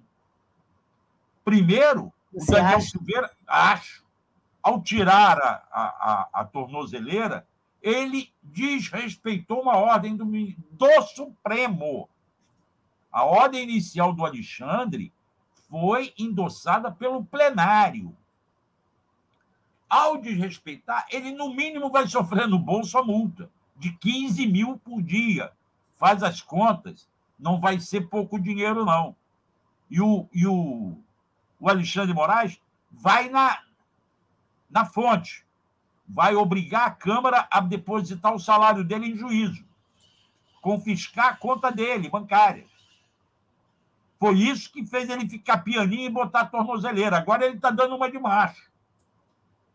E eu não tenho dúvidas que ele permanecerá inelegível poderá não ser preso, poderá cumprir o mandato dele até o final do, de janeiro, até fevereiro, que é quando toma posse a nova Câmara, coisa assim. Não tem dúvida, não tem problema. Mas inelegível ele vai estar. Só que agora a gente tem que mudar a conversa. Nós temos que prestar atenção é nessa turma que está apoiando o Daniel, com esse discurso envesado de que isso é defender a liberdade de expressão. A liberdade de expressão não pode ser para atacar a democracia e o Estado democrático de direito e para implantar o fascismo no país. Tem gente reclamando que eu falo demais, o Daphne, por isso que eu não. tenho que dar umas paradas aí. Não fala demais, não. Imagina. Me desculpe aqui o Flávio Teixeira que. Ah, não. Eu concordo com Flávia Teixeira que o Romário é picareta. Eu pensei que ele tivesse falado parceiro, não. Tô, tá certo. Romário foi bom jogador de futebol. Político é? é zero à esquerda. Podia ter virado é, técnico de futebol, mas foi virar político. Não, deixa eu, deixa eu é, bloquear aqui, Marcelo. Tô, hoje está chovendo de, de, de bolsonarista. Gado, o gado invadiu aí. O gado invadiu aqui. Isso é coisa boa. Isso quer dizer que a gente está fazendo muito sucesso. Né? É, estão então, preocupados então, com a gente, estão querendo nos, isso. nos abafar. Ah, o Sérgio Capilé diz: conta salário é empenhorável. Não, não... Mas a conta bancária não é empenhorável, Sérgio. É. Eles depositam na conta bancária e ele vai lá e confisca o seu, a conta bancária. Ele fez isso da outra vez e aí o Daniel fez pianinho, ficou pianinho, pianinho. Tá? É, vamos lá. Agora eu vou trazer um outro assunto, Data. É, queria que você, você me conta, então, é, conta aqui para gente, né? Dessa matéria, você está escrevendo uma matéria, né, Marcelo? É, sobre Estou escrevendo um... uma matéria, eu vou mostrar para você, mandar para você. Manda para mim que eu abro aqui é, na tela. É sobre um policial. Não a matéria, eu vou mandar um, um vídeo do absurdo. E vídeo eu já não sei se eu, se eu posso abrir aqui. Vê se você. Eita, ferro, vai ser difícil mandar aqui. Mas então é... então fala, fala pra gente, porque vídeo às vezes a gente não consegue passar. 11 horas da noite. Hum. Tá? 11 horas da noite. Num posto de gasolina, no bairro Cristo Rei, lá em Curitiba, entra um cidadão para comprar um isqueiro e tem um bate-boca ali na fila do. É, tem um bate-boca na, na fila do, do, do caixa. Esse bate-boca vira uma briga. Esse cidadão de bermuda, camiseta, bonezinho, 11 horas da noite, leva um soco do segurança e acaba, o que, que ele faz? Saca de uma pistola de 9 milímetros, ele sai, volta com uma pistola e começa a desfechar vários tiros a queima-roupa em pessoas que nada tinham em relação com a briga. As pessoas se jogam no chão, se escondem atrás da gôndola. Eu estou te mandando o vídeo, Daphne. Eu não sei se você consegue mostrar esse vídeo e mostra essa cena toda. É, eu, Marcelo, eu, eu. Não abre, eu, não consegue. Não, não é que não abre, é que tem vídeos aqui, é, e aí eu teria que ver com o Atushi, que a gente não pode passar por questão do YouTube mesmo. Então eu tá, teria, que, ter, eu é. teria que ter visto anteriormente o vídeo para a gente ter certeza. Eu acho que Vamos derrubar a nossa tá... live, né, Marcelo? Tá bom, esse vídeo eu acho que está até no 247, a gente pode ir lá ver. Ah, se tiver se uma matéria no 247. Eu não sei se o 247 pode. botou isso. E quem é esse cidadão, o, o Daphne? Esse cidadão é um policial federal. Entende? Esse cidadão louco que fez isso, que matou um motorista de aplicativo e feriu três outras pessoas, é o agente da Polícia Federal Massuia. Ô, ô Marcelo, eu dei uma, uma olhadinha aqui. Eu acho que dá ah. para passar pelo menos uns três segundos dele e depois tirar. Vou colocar aqui, é, já compartilhando o WhatsApp. É, deixa eu só, peraí, antes de abrir aqui para. Pronto, está pronto. Deixa eu compartilhar aqui. Eu só vou, só vou passar o, o comecinho, tá, gente? Para a gente não ter nenhum problema aqui, como eu não pedi autorização antes. Ó, Tá aí o, o rapaz atirando em tiro, gente tá que está baixa, abaixada, deitada. E ele fala que isso foi auto, autodefesa. Gente, Entende? que loucura. Foram um, um morto, três gravemente feridos. Jesus. Uma senhora levou três tiros. Esse agente Ronaldo Massuia Silva, de 43 anos, que, segundo a defesa dele, está num estado de depressão, por isso que fez isso, não justifica. Agora, tem coisas graves atrás disso tudo, sabe, Davi? Ele estava num posto de gasolina, num domingo, às 11 horas da noite, de bermuda, portanto, de folga, usando um carro da Polícia Federal. Um carro descaracterizado um Chevrolet Prisma, placa BDB 3410, muito provavelmente um carro apreendido em uma das operações da Polícia Federal e que normalmente a justiça autoriza a polícia a usar a serviço quando os policiais não podem aparecer em viaturas ostensivas, toda colorida, pintada. Só que no Paraná, provavelmente outras superintendências também, mas do Paraná eu posso falar, esses carros apreendidos são utilizados pelos policiais como seus próprios carros. Tem delegado desfilando diariamente de carro importado que foi apreendido em operação policial e vai e para na vaga dele na superintendência.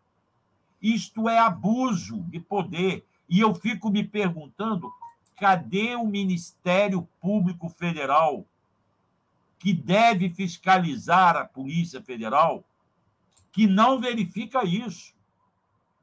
Essa orgia de utilização de bens apreendidos.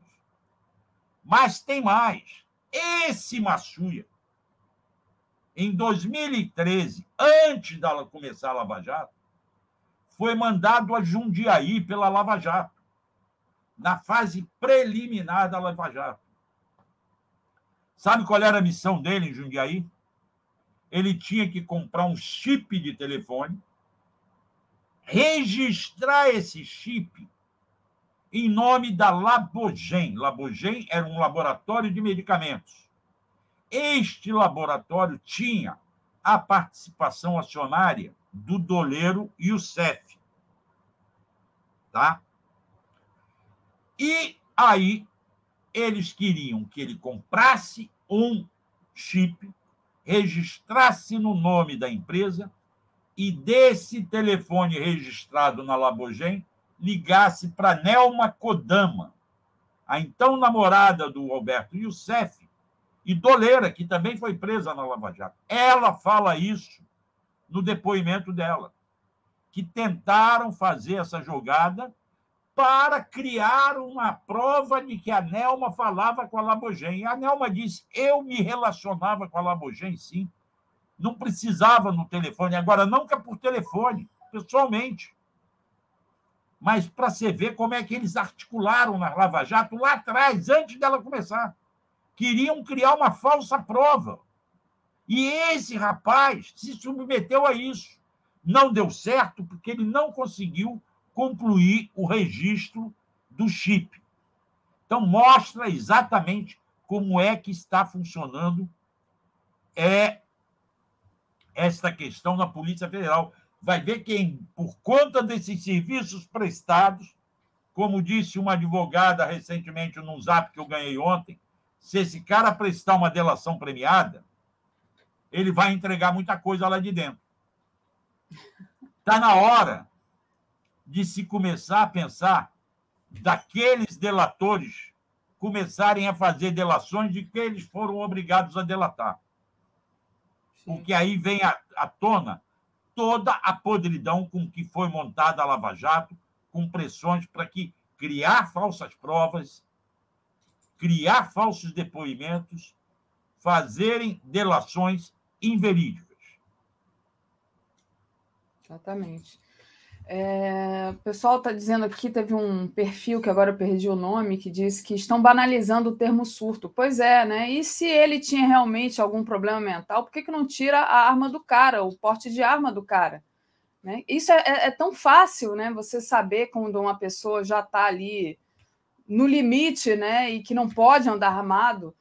É, e aí é muito interessante, né? Porque aparecem esses podres também, né, Marcelo, que você consegue captar aí em relação à Lava Jato. E aí eu queria te perguntar, Marcelo, você sabe que fim levou? Esse cara saiu atirando nas pessoas e ele foi preso.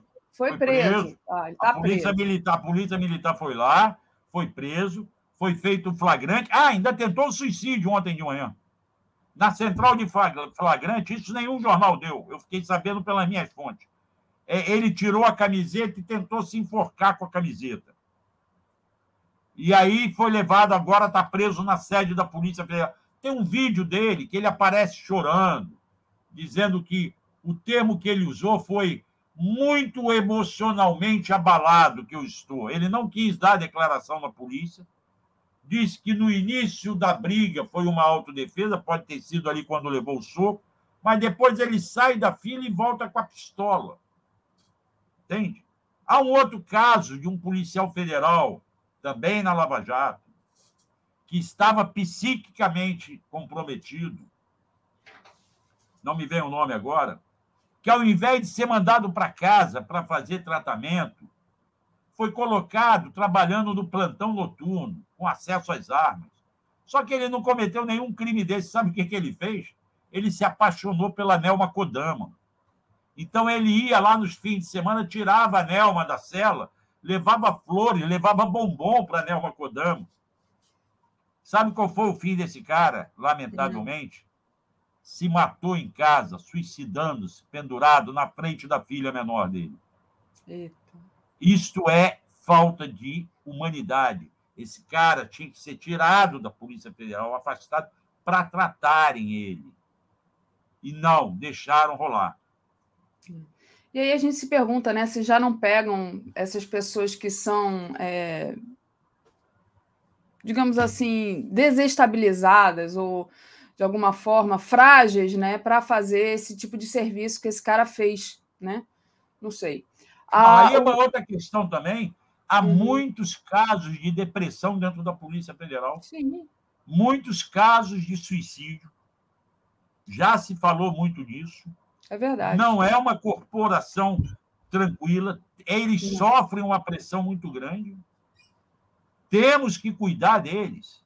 Não só deles, como de outros. Há casos de violência, claro. Há casos de policiais violentos em todas as corporações há. Mas há casos sérios dentro da polícia. As, o pessoal sério da Polícia Federal é muito maior do que esse grupinho. Pena que esse grupinho que fez a Lava Jato ganhou notoriedade devido aos nossos colegas da mídia corporativa que nunca prestaram atenção nas ilegalidades que eles cometeram. Marcelo, deixa eu agradecer ao pessoal que está acompanhando a gente aqui. Tem muito, muita mensagem dos nossos internautas. Centelha Vermelha diz que estamos vivendo uma distopia mundial, eu acho. Tarcísio Pena, só no Brasil um desequilibrado mental virou até presidente. Gilberto Cruvinel, Auler, a lei das delações premiadas tem que ser totalmente revista. A Valmira Pinheiro mandou aqui uma contribuição sem mensagem, mas obrigada pelo apoio, Valmira. Zé Carlos Aquino, dá bom dia para a comunidade 247. Centelha Vermelha diz que o Romário tem esqueletos no armário. O sequestro do pai é um deles. É um candidato sobre um, sobre um castelo de cartas. Paulo Goulart também enviou aqui uma contribuição sem mensagem. Eu nem lembrava mais dessa história do, do sequestro do pai do Romário. Também não lembro, não. Também não lembro, não. É, eu, eu lembro, eu lembro que teve uma história dessa, mas já faz muito tempo, né? Eu já fiz outras histórias do Romário, da separação dele, da briga com a ex-mulher, em que houve disputa pelos bens. Ela entregou várias coisas que ele trouxe para o Brasil e não pagou imposto. Foi uma, isso foi na década de 90. Eu estava no jornal O Dia quando eu fiz essas matérias. É, mas eu já nem lembro mais, aí a memória enfraqueceu. Tá? O, o, o Romário, eu sei, eu sei que pode ter sido um bom jogador. Como eu não sou fanático por futebol, eu nem isso. Você é flamenguista, não, né? Não, eu sou América. Eu estou junto e com o meu é amigo. América, Marcelo? Junto com o meu amigo José Trajano. Nós somos do América. Olha, conheci dois americanos na minha ah, vida. Tem muito Charles mais. Peçanha, meu professor na universidade, na UFRJ, e você, meu segundo professor. Não, José Trajano. Vitor Iori, tenho vários americanos aí, várias, ah, várias pessoas. Eu gosto muito do hino do América. Acho o hino... É o mais bonito, é o mais bonito. É o mais bonito, é. Acho muito legal. Bom, vamos seguir. Agora, vamos ó, seguir. eu queria lembrar que a Salete falou, acho que foi Salete, sim, falou algo que é verdade. Nessa perseguição toda, o mais perseguido continua sendo o delegado Mário Renato Fanton o cara que desvendou as ilegalidades da Lava Jato em 2015 e desde então continua sendo perseguido perseguido pelos seus pares. Ele já venceu, como eu já falei em outros programas aqui no GGN, ele já venceu todas as ações judiciais contra ele. Ou foram arquivadas, ou foram rejeitadas, ou ele foi inocentado. Mas continua sendo perseguido por um processo administrativo disciplinar. Sabe do que, que acusam ele, Daphne? De vazar informação sigilosa. Sabe para quem? Hum. Para a CPI da Petrobras. Ele foi convocado à CPI. Ele exigiu uma sessão secreta. Ele falou o que sabia na sessão secreta porque ele estava sob compromisso de falar a verdade. Os senadores vazaram as informações e aí a Polícia Federal quer responsabilizá-lo. Isso foi em 2015. Nós estamos em 2022. Sete anos. Ele estava internado recentemente numa UTI, entubado, e policiais federais estavam atrás dele para tentarem ouvir o depoimento dele. Ele ganhou uma licença médica que vai até junho. Agora, policiais federais, até recentemente, estavam rondando a casa dele, rondando a igreja onde o cunhado dele é pastor, para pressionar a família para ele voltar ao trabalho e poderem dar continuidade ao processo administrativo disciplinar. Esta é uma perseguição surreal. Agradeço a Salete que lembrou desse caso. São implacáveis, né? É, o Lamartine, Oscar Veiga diz: Daphne, eu também sou América. O hino da América foi composto, assim como os demais hinos dos grandes clubes do Rio, pelo imortal Lamartine Babo. Exatamente. É, foi, é muito bonito o hino da América, eu acho. E é era o time dele, né? Era o time dele, do Lamartine, é, né? Parece, sim. É. Camila. Ah, Camille Claudella. Oi, pessoal, que honra tá viva. Oi, pessoal, faça um corte urgente da apuração desse caso para é, do Auler. Então, tá aí o Auler. É, não sei se ela está falando do, do, delegado, mas se está falando do policial que atirou, ele está escrevendo sobre isso, né, né Marcelo? Sim, estou escrevendo. E deixa eu só agradecer aqui os outros que estão chegando, pedindo para o pessoal deixar o like e compartilhar essa live também. Vamos lá. É, o Evandro Costa diz: Marcelo é um baita jornalista, é bom demais ouvi-lo.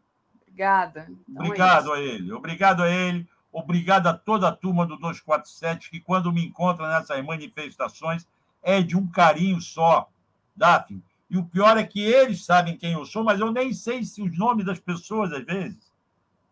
Eles se apresentam, me pedem para fazer selfie, me, me, me falam declaração de amor, eu fico todo bobo. É uma massagem no ego maravilhosa. Exatamente. Bom, vamos lá. É, Marcelo, queria compartilhar aqui um assunto com você. Vamos dar um, uma rodada aqui na nossa home do, do, do 247. Tem essa notícia aqui do plano de viagem do Lula com Alckmin, né? Vai começar por Minas Gerais, depois vai para o Rio Grande do Sul e Santa Catarina. Então, o Lula não vai só para Belo Horizonte, ele vai para outras cidades também. Juiz de Fora, Juiz de Fora também. Juiz de Fora, é, exatamente. Tem outras então... que ele vai, eu não guardei todas. Eu acho que é isso. Temos que apresentar, como eu falei mais cedo aí, quando ainda o Paulo estava aí, o Arthur estava aí, nós temos que apresentar a chapa do Lula não como uma chapa do PT mais. É uma frente ampla.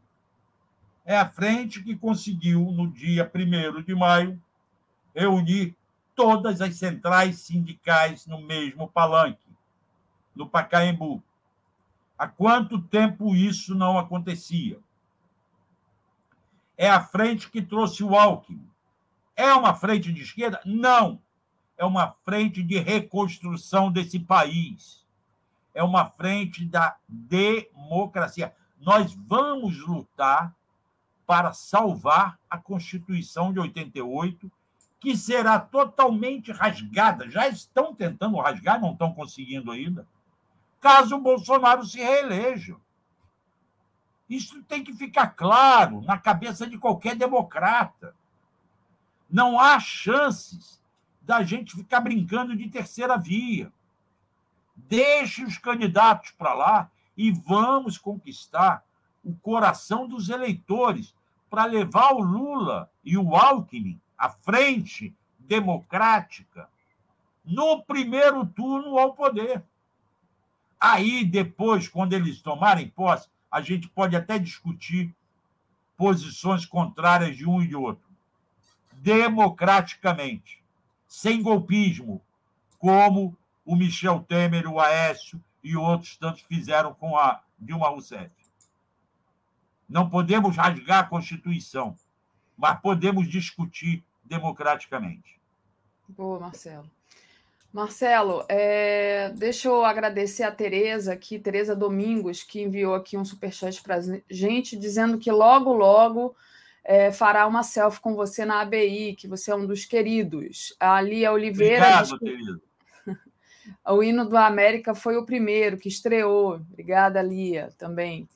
E vamos lá. Outra notícia a respeito é, do Lula e do PT, né? Vamos parar de falar do Bolsonaro, gente. Vamos lá. É essa daqui, olha. É, deixa eu ver se eu estou compartilhando certo. Estou. Pesquisas internas mostram crescimento de Lula em estados chaves e animam o PT. Então, boa notícia, né? É, o, parece que o partido comemorou especialmente o aumento significativo no Rio Grande do Sul, né? Que parece que o Lula já ultrapassou o Bolsonaro, e hum, também é, em Santa Catarina, né? Ah, não, não, desculpa, não é isso não. Passou no Rio Grande do Sul, porque parece que o Bolsonaro tinha ganha, ganho lá, então agora o, o Lula está ganhando. Né? Em São Paulo também é, aumentou bastante, e o problema é justamente em Santa Catarina e no Centro-Oeste, onde o Lula ainda perde para o Bolsonaro. Mas esse aumento é uma boa notícia porque são lugares chaves ali, né, Marcelo? Então, Sim. queria que você falasse um pouquinho. E eu acredito que pouco a pouco as pessoas vão se convencendo de que a saída é essa. A saída é como as diretas já era em 83, que infelizmente não veio, porque até teve gente jogando contra. No caso, o próprio Tancredo lá estava jogando contra, tá? É porque ele queria se eleger indiretamente. E ele sabia que diretamente não dava condições. Isso a Tereza vai poder falar melhor do que eu. Né? É, a saída é a frente ampla contra o fascismo. O Lula não é mais um candidato do PT. Tem, as pessoas têm que entender isso. A candidatura Lula é muito maior que qualquer partido político. Por isso, eu continuo lamentando que o Ciro Gomes ainda não tenha percebido isso e insista nessa mania dele de que é minha vez ele deveria somar junto para a gente resolver isso no primeiro turno, ele se transformar num excelente partido político no, com mandato no Congresso, que ele se elege fácil, e vir somar para garantir a democracia nesse país e reconstruir o Brasil. Nós vamos ter que reconstruir o Brasil. Isto vai ser difícil. Nós vamos ter que refazer a legislações trabalhistas. Vamos ter que garantir emprego digno, não pode continuar é, entregador de comida com fome levando a comida nas costas, no pedal de uma bicicleta. Não tem como fazer isso. Daphne, eu não sei se você está circulando e como é em Alagoas. Não tem um dia que eu não seja convidado a pagar um prato de comida para alguém na rua. Sim, aqui está terrível. Ontem, inclusive, fa falando sobre isso, né, sobre a questão da fome, recebi da minha irmã hoje de manhã vídeo do pessoal saqueando a loja americana ali do, é, da, do catete. É. Ali dizem que é uma loja que sempre roubam ali. O nego também é. abusou, né? Levou até televisão. Ah, eu não vi, televisão. não. O eu vídeo vi. era um vídeo caseiro e é. pessoal roubando comida. E eu teve confusão no supermercado também por causa de promoção na, na cebola, né? O pessoal brigando por cebola, gente. É cebola 90 centavos. A 90 cebola, centavos. 90 centavos. Aí tinha gente comprando, aí é o abuso. Comprando um carrinho inteiro de cebola, para quê? Não é para cozinhar em casa. Aí vai ser para revender a quatro reais na rua. É, nego fazendo repasse. É claro que falta solidariedade, falta solidariedade mas é que as pessoas também estão no desespero, vendendo qualquer coisa na rua. Exato, porque a pessoa não vai lá comprar cebola para repassar na rua se não estiver precisando muito, se tiver emprego, né, Marcelo? É. É complicado. É, deixa eu agradecer aqui os superchats que chegaram. Então, obrigada. gente deixa o like também, compartilha essa live, é muito importante. A Heloísa mandou aqui um, um super sticker, um gatinho fofo. Adoro gatos, Heloísa Madeira. Obrigada. O Ney Gomes está perguntando. É, Marcelo, Luxemburgo é candidato ao Senado por Tocantins? Ele pergunta. Não sei, o não sei informar. O Centelha Vermelho está dizendo que o hino da América é plágico da música Ho Ho Ho. Não. Rosemary Lamartine Sartori... não plagiou ninguém. Lamartine é, é Lamartine. Rosemary Sartori diz que as deusas protejam essa frente ampla. Vimos o que aconteceu com JK, Lacerda e Jango. É, diz aqui a Rosemary. Ela está se referindo a uma frente ampla que tentaram fazer pós-64. O Lacerda, que bateu no Jango, depois que foi caçado, tentou fazer uma frente ampla para enfrentar a ditadura. Entende? Até com, se eu não me engano, botava também o Brizola no meio. Acabou não dando certo naquela época. E nós tivemos ainda o um endurecimento em 68, com as cinco, tá? E aí nós demoramos 21 anos para sair da ditadura. Opa, não sei se fui eu que travei ou se foi o Marcelo. Não, acho que não, fui eu. Eu estou aqui é... bem, eu acho. Vamos lá. É... Jonas Júnior educação e politização da classe trabalhadora. Obrigada, Jonas, aqui pelo superchat também. Marcelo, é... para a gente começar aqui, daqui a pouquinho a Tereza está chegando. Queria que você falasse sobre a questão da possibilidade do ex-ministro da Saúde, Alexandre Padilha, virar ministro da Economia. Vou colocar aqui a matéria que está na nossa home. Vamos lá, essa daqui. Lula testa Alexandre Padilha em reuniões com o mercado financeiro e ex-ministro passa no teste.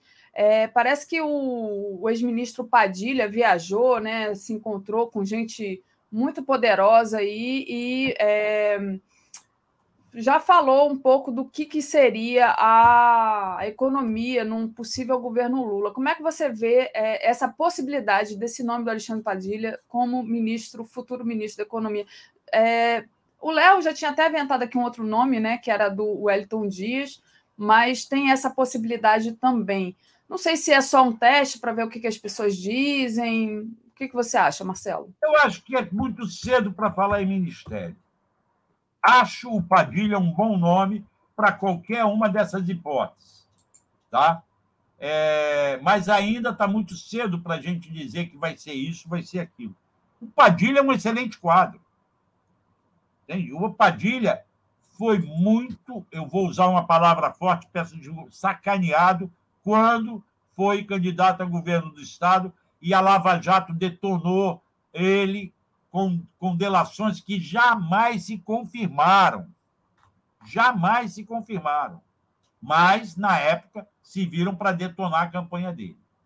Ele é um quadro político excelente. Claro que a especialidade dele é saúde. Porém, se eu, Lula, é, aprová-lo na, na economia, Garanto que ele não vai fazer papelão. Garanto que ele vai tocar a questão como tem que ser tocada. É, porque ele é um excelente quadro político. Muito bom. É, o pessoal está apontando aqui, ah, o Padilha é médico, mas, gente, não interessa, né? ele é um quadro político, né? Principalmente. É, e você está achando cedo né, a indicação do Padilha, mas a, não sei se eu posso dizer nossa colega, porque eu acabei de dizer que eu não era jornalista, mas a sua colega, Miriam Leitão, está dizendo que o Lula tem que falar da economia. Então tá aí, olha, também está no nossa home. Miriam Leitão nega o golpe de Estado em 2016 e sugere que Lula deva falar sobre economia. Ela ali, né, é, a jornalista defende a manutenção da política de preço da Petrobras, que é a principal causa da inflação brasileira. Gente, como é que pode, né? Dá para achar que tá legal a gasolina quase a oito reais, né? Deve, tem que manter isso aí. Como é que é isso, ô, Marcelo? O Daphne, eu, antes de eu falar sobre isso, deixa eu comentar aqui. O Ralph de Souza Filho, pode deixar ali que eu vou falar sobre Miriam também. Ele está me corrigindo.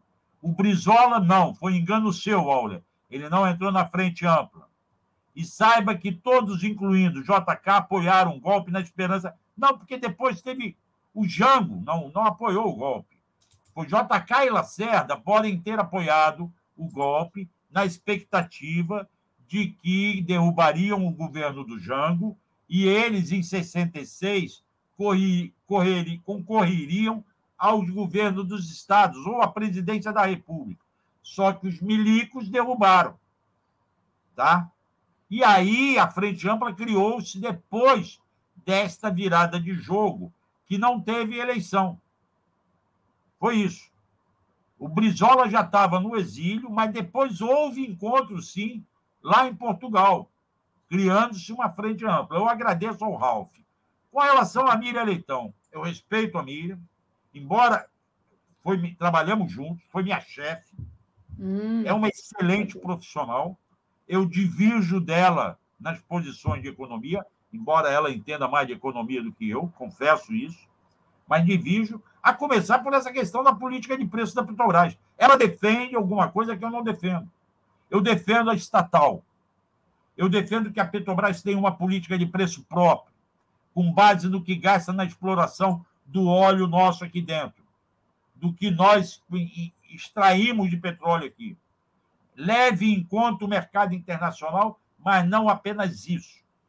Eu defendo que a estatal tenha que ser forte para poder investir no progresso da nação. O problema da Petrobras não é só a extração, refino e venda de. É ajudar a construir um país forte. É fazer investimentos em pesquisas. É apoiar, inclusive apoiar culturalmente. A Petrobras, durante anos e anos e anos, incentivou a cultura nesse país. Sim. Quantos e quantos atores foram criados à base do, do incentivo da, da cultura pela Petrobras? Então, para mim, o papel da Petrobras é muito mais amplo do que isso. Agora, a Miriam, eu lamento só que a Miriam foi uma das que apoiou a Lava Jato. O filho dela foi quem fez o livro sobre o Sérgio Moro. Então, o outro filho já está revendo isso tudo. Mas a queria Miriam... ler aqui. Fala. Desculpa, Marcelo. Não, queria ler aqui para você é, uma parte dessa matéria do que está no, no 247, abrindo aspas aqui para Miriam, tá? Lula afirmou que a recessão de 2015-16 foi criada pelo golpe de 2016. Isso é ótimo para os ouvidos dos seus fiéis seguidores, mas é falso. Houve uma intervenção desastrosa na energia com a MP 579, que levou ao maior tarifaço da história. Houve descontrole do, do gasto público e o Brasil perdeu o grau de investimento que havia conquistado em seu governo. Foi o que a Miriam escreveu, né? E aí, aqui na matéria do 247 diz: sem mencionar os impactos econômicos da Lava Jato e sem dizer que o segundo governo Dilma foi paralisado pela sabotagem golpista. Então, ela faz ali uma análise é... rasa, né? Enfim. Mas dizer que não houve golpe em 2016 que foi o impeachment foi legal. Não foi. Todo mundo já sabe que o impeachment foi um golpe montado por Aécio Neves, que não se satisfez em perder, não ficou satisfeito em perder a eleição para a reeleição de Dilma, e montado por Eduardo Cunha, que queria dominar o poder e acabou mostrando quem ele era com o apoio do Michel Temer e o apoio da grande mídia. Que a Dilma possa ter errado nesse ou naquele aspecto na economia, ok, é do jogo. Poderiam ter resolvido isso. E tem mais, Davi. Tem culpa no cartório também o ministro Gilmar Mendes, quando ele impediu ilegalmente, no meu modo de ver, a posse do Lula como chefe de gabinete civil, como ministro do gabinete civil da Dilma Rousseff. Não havia base legal para esse impedimento. Então, me perdoe, minha querida Miriam Leitão. É, houve sim, rasgaram a Constituição quando aceitaram um impeachment sem crime de responsabilidade, sem nenhum crime por parte da presidente Dilma Rousseff foi uma revanche da perda da eleição nas urnas. Muito bom. Marcelo, deixa eu agradecer aqui o Jairo Costa, que diz assim: Miriam defende o Estado mínimo e empresas internacionais que, na sua visão, são incorruptíveis, diz o, o Jairo. E tem também aqui uh, o superchat do nosso querido Gilberto Cruvinel, que não é primo da Tereza. Auler, se a Petrobras continuar com ações na Bolsa de Nova York, continuará chantageada pelo julgo das leis americanas e pelos sócios, diz ele. O Reinaldo Lopes fala assim: se Miriam Leitão entendesse de economia, estaria à frente das decisões da Globo para tirar a emissora do atoleiro financeiro em que se encontra, diz ele. E aí, Marcelo, é, queria é, encerrar com você aqui e trazer a nossa querida Tereza Cruvinel, porque eu sei que eu... hoje você quer conversar Agradecer. com ela. Vamos trazê-la. Vou trazer sem vinheta hoje, assim, na natureza. na natureza. Tereza. Oi, Tereza. Tá, filha, eu Bom quero dia, agradecer. Marcelo. Quero agradecer que a Tereza é mais uma que veio junto na ABI, ela é da chapa também. Você sabe que o outro é o Zé Reinaldo, Daphne. O Zé Reinaldo é do Conselho Deliberativo e a Tereza é do nosso Conselho Consultivo. Ela nos ajudou na vitória da ABI e eu estou agradecendo publicamente ao empenho e ao carinho dela. É ótimo andarmos juntos, Tereza. Marcelo, não tem nada que agradecer. Quisera eu ter feito mais é, numa cidade aqui onde, é, a, aliás, nós vamos trabalhar isso. Né? A filiação à ABI aqui é muito escassa. É, pessoas, os jornalistas, tem uma cidade que mais tem jornalistas no Brasil, talvez, é Brasília, e nós precisamos ampliar aqui o engajamento dos nossos colegas na ABI, né? Um trabalho para mim que moro aqui, né? Sim. É, mas é assim, não tem nada que agradecer. Eu fiz o possível, o que eu pude, mas a, abraçando uma, uma causa que é nossa, de toda a chapa e agora de todos os companheiros da ABI. Como dizem aquele, aqueles políticos que se elegem, agora essa diretoria vai trabalhar para todos os jornalistas, para os que trabalharam para todas as causas que dizem respeito aos jornalistas e à sociedade brasileira. Claro que a ABI é muito mais que um, um sindicato ou uma casa de defesa de interesses corporativos, né? A ABI é uma casa da democracia. Então, agora vamos trabalhar com todos os que votaram na nossa chapa, os que não votaram, né? É... Vamos juntar todo mundo. Essa questão, essa questão é séria, Tereza, porque a ABI estava muito localizada no Rio tinha alguns sócios em Brasília, alguns outros em São Paulo, e nem quase nenhum no resto do país. Agora, com a possibilidade dos encontros virtuais, das salas de Zoom, nós estamos nacionalizando. Então, essa campanha, para você ter ideia, em setembro, outubro do ano passado, havia apenas 300 sócios na BI. Hoje, na eleição, já foram 700. E a nossa meta agora é que nós vamos chegar, nos próximos meses, a mil sócios na BI. Vamos trazer do Brasil inteiro, mas também muito de Brasília. E aí eu posso até anunciar a primeira nova sócia, que já me falou ontem, pode anunciar que eu vou cumprir a palavra. Ela não quis entrar enquanto estava a disputa de duas chapas. Será a presidente da Federação Nacional do Jornalista, a minha querida amiga Maria José Braga, Zequinha. Ela já vai apresentar a ficha de filiação à ABI agora na nossa posse.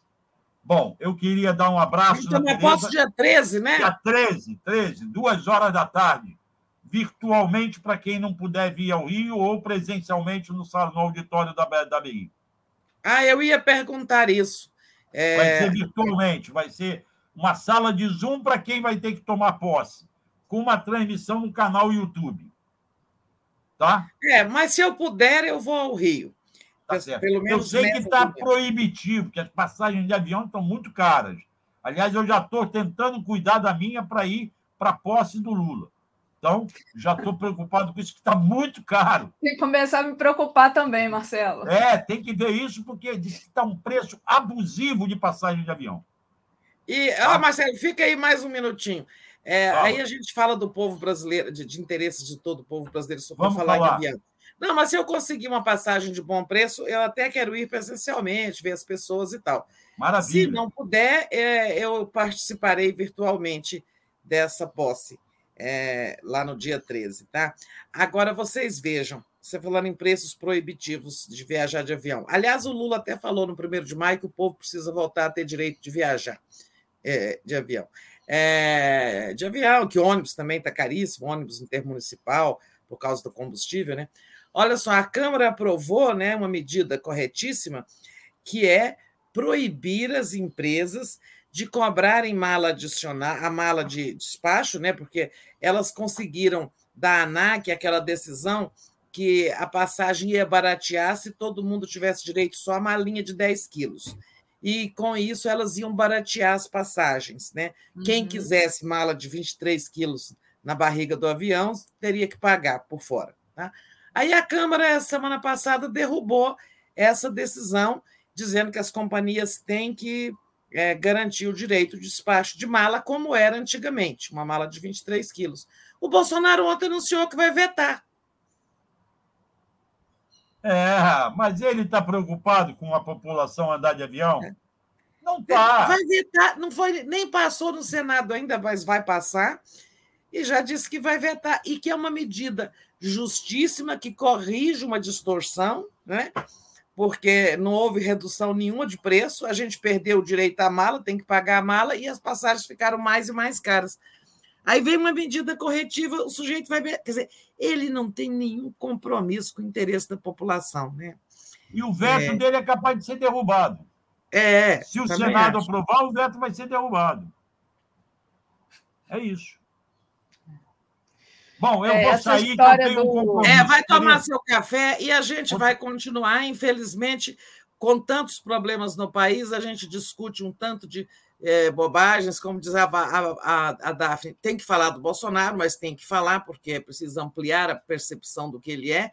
E temos que discutir torneuzeleira, é, indulto de criminoso, né? sabe? É, aumento de armas, sabe? O país com tantos problemas tributários, econômicos, sociais, é, é, a gente discutindo essas coisas que ele põe em pauta, né? Temos que mudar a pauta desse país para mudar essa pauta só elegendo a frente ampla em 2 de outubro, no primeiro turno. Isso bom mesmo. dia, Daphne. Bom dia, Tereza. Prazer enorme falar com vocês. Continue, bom trabalho aí, que eu vou cuidar da vida aqui. Beijão Parabéns por você que trabalhou como um mouro para essa vitória na BI, tá? Foi uma vitória coletiva. E obrigado ao carinho da comunidade que cada vez massageia mais o meu ego quando me encontro nessas manifestações presenciais aí. É fantástico isso. É, um beijo no coração de todos. Valeu, tchau, Marcelo. Tchau. Beijo. Vamos lá, Tereza. Deixa eu só agradecer aqui os superchats e aí a gente já volta a falar até da mala, porque essa questão da mala é assim, é igual na volta a gente compra, né? Ah, vai baratear. Que nada, tá caríssimo. A Júlia Lage, de Coguerra, diz: Daphne, tem um mínimo agressivo aqui, bloque já. Já bloqueei, Júnior. Espero que tenha sido esse que, do que você está falando, porque hoje tá, aqui está repleto de Bolsonaro. Mas eu disse para o Marcelo que quando tem muito Bolsonaro aqui, eu acho que é porque a gente está fazendo muito sucesso, a gente está incomodando. Gilberto Cruvinel, acumulem milhagens para comprar passagem. O problema, né, Gilberto, é que com dinheiro pouco, né? Como que a gente faz compra para acumular milhagem? Tá difícil de acumular milhagem. Ah, o Jairo eu já tinha lido, e aí, Tereza, passo para você ainda se quiser falar mais um pouco sobre essa questão do Bolsonaro contra o, a, o povo brasileiro. O Lula quer que o povo ande de avião e o Bolsonaro não quer, né? O Bolsonaro quer que a gente pague, além de caro, obviamente, é, que pague ainda pelas bagagens. Pois é, aí é o, eliti, o elitismo dele, né? É, esse deixa só quem pode pagar caro, quem pode pagar mala, quem pode pagar adicional disso e daquilo, né? É, não tem é, preocupação com a economia popular, né? É, é isso, mas o Congresso vai derrubar esse veto, que é uma coisa de muito interesse, né? Da população. Ficou muito difícil viajar até em necessidades Olha, quem tem uma necessidade de emergência de comprar uma passagem amanhã, ainda que seja para ir um velório, é, não consegue, porque se não comprar com muita antecedência, é proibitivo, né? É uma coisa horrorosa. É... O meu, meu, meu companheiro não conseguiu ir no velório da mãe dele, justamente por conta disso. Ela foi rápido e ela não conseguiu, ele não conseguiu uma passagem na época, eu acho que era era 12 mil reais, era um negócio assim absurdo, absurdo. e ele não foi porque acabou que o, a, o, horário que ele iria, ele já não ia conseguir pegar o velório de qualquer É, ia pagar caro e não ia pegar o velório. É, acontece muito, muito, extremamente difícil ficou essa coisa no país. A economia, é, deixa eu falar de um assunto que não está na nossa pauta, mas vocês falavam há pouco, é, é, aquela, aquele tema que você colocou do Padilha, eu acho que ele não é, é, o fato de ele não ser economista ou administrador não é problema o fato de ser médico, desde que a pessoa tenha conhecimento da economia, tenha uma formação mais multidisciplinar e ele tem. Mas eu concordo com o Marcelo, uma candidatura que é de uma frente ampla, como é, a do Lula e do Alckmin, ela tem que esperar mais as coisas amadurecerem, né? É, o fechamento completo de alianças, a definição de programas, compromissos assumidos, para depois é, apontar nomes né, para ministérios. Eu acho que nesse momento Lula não devia tratar de ministério, mas o Padilha é um grande nome. E sobre a Miriam, eu nem li essa coluna, eu também tenho respeito profissional pela Miriam. Claro que também tivemos divergências, temos, mas tenho respeito profissional, ela é uma grande profissional. Agora, tem suas convicções. É claro que, por exemplo, é, a política de preços da Petrobras não vai sobreviver com Lula e não está correta, não é possível a gente viver assim. Agora, tem coisas assim, nós precisamos de parar de discutir de forma, é, como dizer assim, é, aquela palavra que está me faltando, maniqueísta, né? só de um lado ou do outro, as questões que levaram ao desastre do Brasil. Né? E o desastre foi o golpe, sim, foi o golpe, todo mundo sabe disso. É, não adianta negar que aquele impeachment foi um véu para encobrir um golpe.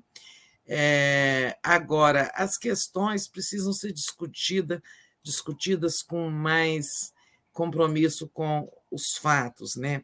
Então, por exemplo, a economia com a Dilma. É verdade que ela foi sabotada pelo Congresso, pelo Eduardo Cunha, né, ao longo de 2015, faziam pautas bombas, né, deixavam de aprovar é, medidas que ela mandava ao Congresso, é, e teve, teve tudo isso. É, e também até sabotagem de setores econômicos e tudo mais. Agora, no próprio PT, há pessoas como o Fernando Haddad, que é o que é mais. É, fala isso com mais clareza, né? Houve problemas econômicos no governo Dilma também, né? É, o Lula fazia essa avaliação na época, né? a, a, a, a o governo da Dilma, o, o, o ex-ministro da Fazenda dela, Guido Mantega, reconheceu recentemente, sabe, que algumas medidas é, não foram corretas. Né? Por exemplo, o excesso de renúncias fiscais que o governo fez naquele momento, tentando, com a melhor das intenções, tentando evitar recessão e desemprego. Então, diminuiu o imposto de vários setores da economia. Era a chamada desoneração. Né? E o que, que aconteceu? Isso arrombou as contas públicas, ajudou a aumentar o déficit, e estes empresários que ganharam renúncias fiscais não investiram, não, não geraram empregos, botaram, digamos, a diferença que foi a renúncia fiscal de bilhões é, no bolso, né, transformaram em lucro. Essa foi uma medida errada, sabe? Que muita gente do PT diz de alto e bom som. Então, nós precisamos reconhecer que a crise ali teve um monte de conspirações políticas contra Dilma, sabotagem, sacanagem, tudo mais para levar a um golpe, né? Mas o governo cometeu alguns, alguns erros de gestão econômica. O Guido Mantega falou isso recentemente, né? É, o, por exemplo, a intervenção do setor elétrico, é verdade, houve uma, uma intervenção no setor elétrico que resultou num tarifaço, e o tarifaço energético deu inflação. Né? A Dilma amargou uma inflação de quase 10%. Né? Então, assim, eu sou, como eu acho que um jornalista tem que ter compromisso, acima de tudo, com a verdade, e não com preferências políticas, convicções ideológicas e tal, sabe, nós temos que discutir assim, sabe, foi um período de grandes desacertos. Né? Claro que o lado da direita cometeu crimes, né? mas o governo de esquerda da Dilma cometeu erros menores, mas que também contribuíram para esse desastre todo. Eu, eu gosto de que a discussão seja desapaixonada, sabe? De qualquer forma, nada justifica o golpe que Dilma levou. Não, né? nada é. justifica o golpe. Agora a gente está falando assim, de gestão da economia. Sim. Eu tenho certeza que o Lula não vai fazer renúncias fiscais é, como aquelas. Aliás, ele está criticando o que o Bolsonaro está fazendo. Sabe o que, que o Bolsonaro está fazendo? Com o aumento da inflação, o aumento da inflação ele resulta em aumento de arrecadação, né? Porque se você comprava um produto no supermercado por seis reais, ele rendia X de imposto de IPI e ICMS. ICMS vai para os governadores, IPI vai para o governo federal. Então, você comprava o produto por quatro, a gente pagava, e ali estava embutido X para o governo federal, né? arrecadação. Bom, esse produto passou a custar 10. Então, em cima dele, o governo agora arrecada um X mais Y, que é, é digamos, um imposto acrescido da inflação. Isso faz com que a arrecadação do governo cresça. Né? A inflação enche os cofres do governo. E, ao invés de usar esse crescimento de arrecadação para tapar rombo das, das, das, das, das contas públicas, ou investir em setores que estão precisando de investimento. Né? O que, que o governo está fazendo? Fa reduzindo impostos para alguns setores, como, por exemplo, a redução de combustíveis. Essa até tem uma causa concreta, né? é necessária, sim, embora isso não vá resolver, porque o que vai resolver é, é a, a, a mudança dessa política de preço, mas o governo reduz IPI, sabe? É, dizendo que com isso vai reduzir os preços. Não vai. Os empresários brasileiros pegam a renúncia fiscal, a redução de impostos, põe no bolso, né? E ele vai gerar mais déficit para o Lula administrar no que vem, sabe? Mais vermelho nas contas. É um horror. Mas vamos em frente com a nossa. Pode você receber uma, um zap meu? Recebi, recebi. Eu também enviei um e-mail, mas acho que você não leu. Não, hoje eu até E a gente falava da mesma coisa. Ai, que bom. Não cheguei, não abri nem a caixa. Pronto, então é, é, justamente, né? São, são duas coisas que a Tereza atualizou aqui, que eu tinha enviado para ela também. A, a primeira é sobre essa questão da lei do aborto, né? Nos Estados Unidos, que está ameaçada. Deixa eu. Eu até tinha aberto aqui, não sei onde que foi parar. Acabei fechando de novo a matéria que está no 247 sobre essa manifestação que teve é, em frente lá à Suprema Corte sobre um vazamento que teve de um rascunho sobre a, a lei do aborto americana, que é o aborto é, é, é, é possível nos Estados Unidos desde 1973, né? Então Está aí a matéria que está no 247. Possível derrubada dos direitos ao aborto pela Suprema Corte leva manifestantes às ruas nos Estados Unidos. Né? É, pesquisa de 2021 mostra que 59% dos adultos dos Estados Unidos defendem o aborto legal, enquanto 39% são contra. Mas, de qualquer maneira, vazou essa, esse rascunho de, dessa lei, que já é bem antiga, e é, é, foi alguma coisa que nunca tinha acontecido antes, né, Tereza? Então, passo para você, é um retrocesso, ao meu ver, né? Se a gente pegar outros países também, como a França, eu acho que o aborto na França é permitido desde 1959, se não me engano, mas eu vou dar uma checada. Passo para você, Tereza. Pois é, isso só mostra, primeiro, como a sociedade americana está dividida, né? Como aqui, né? É, a sociedade dividida entre conservadores e liberais. E, segundo, isso mostra o avanço do conservadorismo. Né? É, quer dizer, nós temos o avanço da extrema-direita no mundo, né, que avançou nos Estados Unidos também com a eleição do Trump, e o trumpismo, e o, o golpismo do Trump, tudo aquilo, mas também das posições conservadoras, mesmo que não sejam extremistas, né? é, o conservadorismo avança no mundo, infelizmente. Lá, o aborto foi decorrente de uma uniformização da Suprema Corte. Né? Não houve uma lei é, geral do Congresso. É o caso aqui no Brasil, por exemplo, da união homoafetiva. Né? Ela foi decidida pelo, pelo, pelo Supremo né? É, interpretando a Constituição. Ah, é o caso de equiparar. É, é o caso, por exemplo, de aborto de anencefálicos. Né? Nunca houve no Congresso, no Brasil, uma lei dizendo isso, mas o, o Supremo decidiu interpretando a Constituição. É, se há o direito à vida e um feto que não tem vida porque está condenado a morrer ao nascer, né, ele pode é, ser abortado. Né?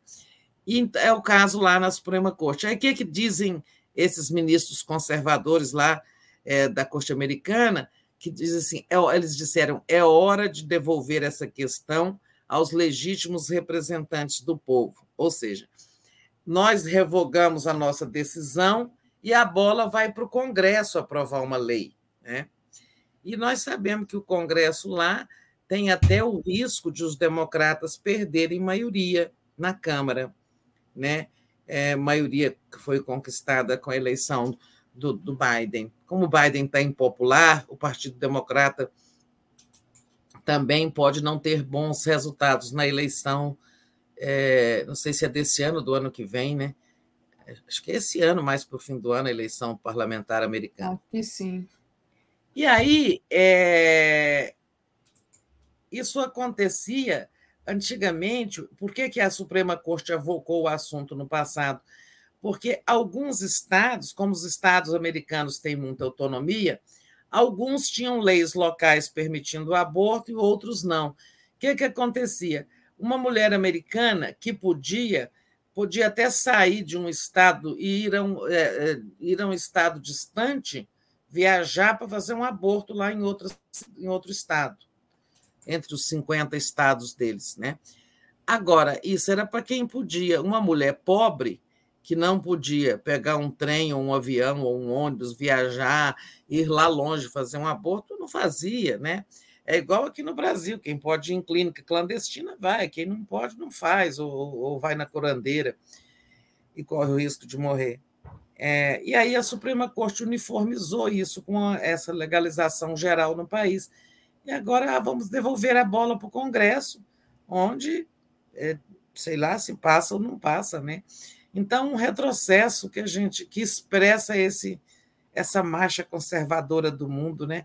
Como pode é um país que já foi de tantas luzes nessa área de direitos humanos e comportamento dentro da casa, né? Porque fora eles sempre usaram o chicote contra os povos, contra outros povos. Retroceder assim, né? Lamentável.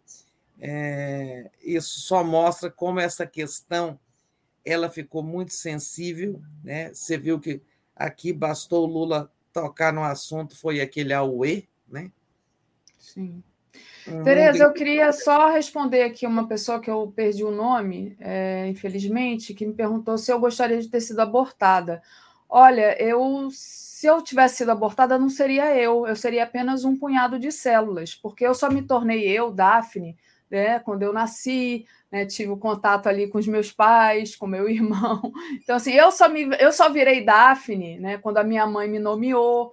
É, antes disso, lá quando a minha mãe estava com apenas um ou dois meses de gestação, eu era apenas um amontoado de células, eu não era um sujeito.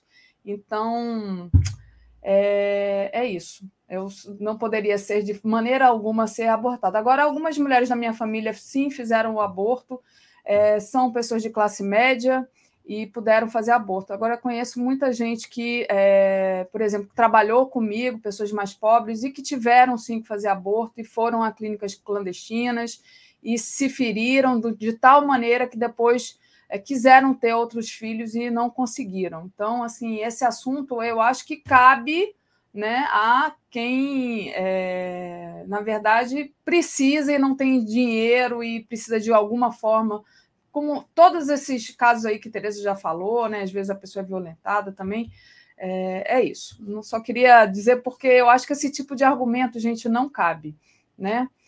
Não. Bom, dito isso, dito Você isso, tem que pensar numa mulher que mal isso. está dando conta de se sustentar ou numa família que já tem filhos, não dá, não está dando conta de viver e que tem que enfrentar mais uma gravidez num momento inadequado, não é nem indesejado, é inadequado. Né? É, não existe in, é, gravidez indesejada. A mulher gostaria de ter todos os filhos Sim. que a natureza lhe desse. Que existe são situações adversas, né? Exato. Situações absolutamente adversas em que não é hora da pessoa ter uma gravidez. Ninguém aumenta o número, né? não vai se aumentar o número de gravidezes se é, liberarem o aborto aqui no Brasil, por exemplo. Ninguém quer ficar grávida se é. é, é para fazer um aborto, né? As pessoas ficam é, porque ficam, e aí, de alguma e aí, se precisar interromper, vai interromper e vai ficar se culpando e vai ter todo um sofrimento, obviamente. Né? Ninguém sai ileso de um, de um aborto, gente, não é assim. Eu acho que homem, então, não deveria opinar sobre isso, porque não tem ideia do que deve não ser tem. um aborto. Não tem. Não tem. Ah, o Fernando Castro diz. Ah, é e aquelas situações que eles, homens, nem imaginam, quando a mulher é renegada pelo pai da criança, pelo pai da gravidez ali, né? Quantas mulheres se veem sozinhas e abandonadas é, porque o cara nem assumiu, entendeu? Fala, não, não é meu, não. E tal. Nossa, tem situações e situações. Olha só, Daphne, antes de você continuar, deixa eu fazer um chamado aqui, ó. É, todo mundo contribuir para divulgar esse chamado, né? Que é, o TSE está fazendo, todo, muita gente está fazendo, até o Leonardo DiCaprio está fazendo, né? Que Boa, amanhã acaba, acaba a data para tirar o título de eleitor e votar para presidente e para os demais cargos em outubro, né? Então, as pessoas têm hoje e amanhã para tirar um título pela internet, né? sobretudo os jovens com mais de 16 anos. Eu sei que todo mundo que está nos ouvindo aqui nessa live é, é, já é eleitor, né? É, são eleitores conscientes, são pessoas que exercem sua cidadania. Mas vamos contribuir avisando aquela pessoa menos informada: você já tirou seu título? Até amanhã. Muito bom. Amanhã, né, dia 4 é o prazo. Então vamos lá, todo mundo tirar o título, principalmente, né, os jovens que estão aí em dúvida se vale a pena ou não tirar o título. Tereza, deixa eu agradecer aqui o pessoal que está acompanhando a gente. Vamos lá. É, a Renata Rubim. Bom dia, meninas. Não era dengue, Daphne? Então, gente. Ontem eu fui ah! parar no pronto-socorro. Eu saí do, do Bom Dia passando muito mal, não consegui. Eu cheguei no sofá e fiquei sabe aquela coisa assim que você não consegue? E aí, só de tarde, já tarde, eu consegui ir para o hospital e cheguei lá. Olha, uma quantidade de gente, uma quantidade que não tinha lugar para sentar, eu assim me sentindo muito mal. Não tinha lugar para sentar, estava tudo lotado, cheio de gente tossindo. Aí eu liguei para uma médica amiga minha e perguntei se valia a pena eu ficar ali para passar pela triagem. Ela falou: Olha, não vale a pena você está bem? Eu falei, tô, tanto é que cheguei aqui. Eu falei, então sai daí, vai fazer um exame de sangue. Me passou o exame para eu fazer. E só que eu cheguei no laboratório, já eram mais de quatro horas, não consegui é, fazer a coleta de sangue. Que aí o que eu vou fazer? Vou sair daqui, então vou saber se é dengue. Estou com dor de cabeça, dor no corpo, tudo isso. Mas você, mas coletou, tô... você fez a coleta já? Não, era 16 horas, né? É, não ontem. colhiam mais, você vai colher agora. É, aí hoje de manhã não dava tempo, Aí eu estou aqui, quando eu acabar aqui, eu vou direto para o laboratório para ver as plaquetas. Provavelmente a dengue, sabe, Tereza? Porque aqui explodiu os casos de dengue. Todo mundo aqui, minha filha estava aqui, teve dengue, meu companheiro teve dengue, é, muita gente aqui no condomínio que eu moro teve dengue, então provavelmente eu estou com dengue, mas eu estou bem, estou bebendo minha aguinha aqui. Daqui a pouco eu vou lá fazer meu exame de sangue para ver minhas ah, plaquetas. Eu tinha até esquecido disso, que você estava mal ontem. Porque é. o dia é tão longo, acontecem tantas coisas ao longo do dia. Tanta surpresa, né, Tereza? É muita surpresa. Uma live, outra live. Ontem eu fiz Isso. mais, além dessa aqui da manhã, eu fiz mais três. Eita. Uma do 247 à noite, dois encontros, esses assuntos assim, meio acadêmicos. Mas isso foi o, o, a pergunta aqui da Renata. Obrigada, Renata, por ter perguntado. O Fernando Castro. A direita investe dinheiro para moldar a opinião pública. A esquerda não está sabendo agir contra isso. Como lidar com isso, Tereza? Pergunta o Fernando Castro. Dessa, digamos assim, jo jogo de, de, de narrativa, né? jogo de, enfim, que, a, que acontece e a direita tem muito dinheiro. Só terminando aqui, o Alberto Rodrigues, Tereza, e o projeto do senador Prates, do PT, man, mantendo o PPI, diz ele. Thaís Neves, oi meninas, esse é um país da desgraça. Thaís, não desespera, estamos juntos aqui. A Silvia, o Silvio Rodrigues diz: Dilma não teve a chance de corrigi-los, né? Falando aí dos erros apontados pela Tereza. Eurípides Andrade diz: Bom dia, Daphne, Marcela e Tereza. O Luxemburgo se filiou ao PSB e é pré-candidato ao Senado no Tocantins. Então, Tereza, é... não sei se tem duas perguntas, né? Uma do Fernando sobre o investimento do dinheiro é, na opinião pública da, pela direita e a esquerda é, não, não sabe como lidar com isso, e a questão do projeto do senador Jean Paul do PT, mantendo o PPI. Não sei se é bem assim esse projeto, não, Tereza. Vou explicar ah, rapidamente. Ó, oh, Vanderlei só... Luxemburgo estava lá na reunião no Congresso do PSB, a que eu fui semana passada, e o Lula falou com ele, fizeram festinha e tal. É, é verdade, ele está afiliado ao PSB e estava lá no Congresso. Desculpem. É, falar, o, o projeto do, na verdade, não é do senador Jean Paul Prates, ele é relator. O projeto é do Rogério Carvalho, também do PT. Ele propôs, ele propôs uma solução, digamos, de emergência, né? Eu acho assim que era uma solução temporária para a gente enfrentar essa crise antes que um outro governo mude a política PPI, né? Paridade de preços internacionais. O que, que ele propôs? A criação de um fundo estabilizador de preços, né? Um fundo que é alimentado, seria alimentado por recursos advindos dos royalties do petróleo da União né? e das, dos dividendos que a Petrobras paga aos acionistas e o acionista majoritário, não o maior, né? não é o majoritário, porque não tem 50%, tem 38%, é, é a União. Então, é muito dinheiro. Esse, esse dinheiro ia para o fundo estabilizador, e cada vez que a gasolina, o combustível subisse, o governo usava o dinheiro do fundo para manter o preço na, no patamar anterior, sabe? Não deixar subir. Digamos, é um subsídio. Né? É, esse projeto passou no Senado, mas não passou na Câmara. Né? Está por aí. Mas ele é assim, realmente ele não muda a PPI, mas ele cria um subsídio com esse dinheiro que vem da própria, do próprio setor de energia, do próprio Petrobras, né, digamos assim. É, é isso. Agora, como evitar a manipulação da opinião pública?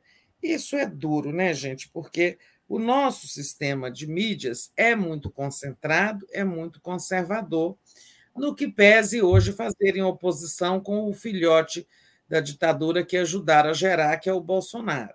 Né? É, então, é, tem essas coisas todas, assim, essas meias verdades, essa forma de perguntar as coisas. É, ontem eu estava vendo uma entrevista do Moro na CNN de noite. Por que, que o Moro tem que ganhar espaço para dar uma entrevista? Sabe, o cara que está reifado, pulverizado no sentido literal da palavra, pulverizado, virou pó, né? É, e estava lá dando uma entrevista e dizendo que a decisão da ONU foi é, que é, né, sobre o Lula é, é uma decisão errada porque foi baseada numa decisão errada do Supremo Tribunal Federal Brasileiro. Uma decisão errada, repetia ele, entendeu? Então, as pessoas. Pode ele dizer que a decisão suprema é errada, e tem gente escutando aquilo, e vai falar: não, mas é uma decisão errada. O Lula não foi inocentado, não, foi uma decisão errada. Né? Isso é manipulação. Né? Tem o, o tempo todo. Na eleição, né, que é a hora mais importante, né, digamos assim, para a, a correta informação da população, é, nessa. É, aí é o seguinte: nós não temos nada a fazer contra o sistema de mídias que nós temos, um sistema de radiodifusão, com poucas televisões concentradas em mão de poucos grupos, é, os veículos privados cada vez mais concentrados também, e a mídia independente, que tem feito contraponto, resistindo bravamente, como todos nós. Não estou falando nem só do 247, do conjunto da mídia independente e tal. É, a televisão pública, o sistema público, também faz diferença para melhorar, digamos, oferecer à população uma alternativa de informação comprometida com a verdade dos fatos, com o bom jornalismo e tudo. mas ele transformou a EBC num aparelho dele, né, para ele transmitir os atos dele e tudo mais. Então, realmente, estamos muito no mato sem cachorro. É, o que nós temos nesse momento é opções, né, é fortalecer a imprensa independente, a mídia independente, né, e aí é o que vocês todos fazem, o garantir que nós continuemos existindo com suas contribuições, com suas participações, com suas divulgações do nosso trabalho e tal, e investir muito na comunicação digital. Né? O PT tem que investir muitíssimo na comunicação digital. Ontem eu participei de uma live, o Vozes Progressistas, no Twitter, né? que é um programa, é, é, é aquele, são aqueles espécies de chats de áudio né, no Twitter que reúne muitas pessoas. É, ele é muito ligado ao PT. E, e ali eu perguntei a, é, sobre, ao, discutimos muito essa questão né, de como fazer a formação chegar corretamente. Perguntei ao Cantalice, né, que é da área de comunicação do PT, como é que nós estamos fazendo, como é que a campanha do Lula está fazendo para mapear, porque não basta só ampliar a comunicação digital do Lula, isso está sendo feito. Né? Não basta só ampliar a comunicação digital, é preciso também saber o que a extrema-direita está fazendo, o que, que ela está dizendo, que fake news ela está distribuindo, para a gente combater. Né? É, por exemplo, desmentir. Sabias, por exemplo, a mentira do kit gay, né? É, ela teve seu papel na eleição de 18. E se ela tivesse sido combatida com mais vigor, porque a gente nem sabia que isso estava correndo, né? É, poderia ter sido um pouco neutralizada. Né? Da mesma forma, é preciso saber o que, é que eles andam dizendo. Né? É, que, que, que... Aí o Cantalice disse o seguinte: olha, realmente não é fácil, né? a gente, sabe, é, rompe essas bolhas, é difícil, mas hoje é muito mais fácil, porque eles estão usando muito Twitter, a gente sabe o que eles estão dizendo. Né? e, e, e diz que a campanha está se preparando para combater. Então, a comunicação digital do Lula depende muito de cada um, sabe, multiplicar aquilo, né?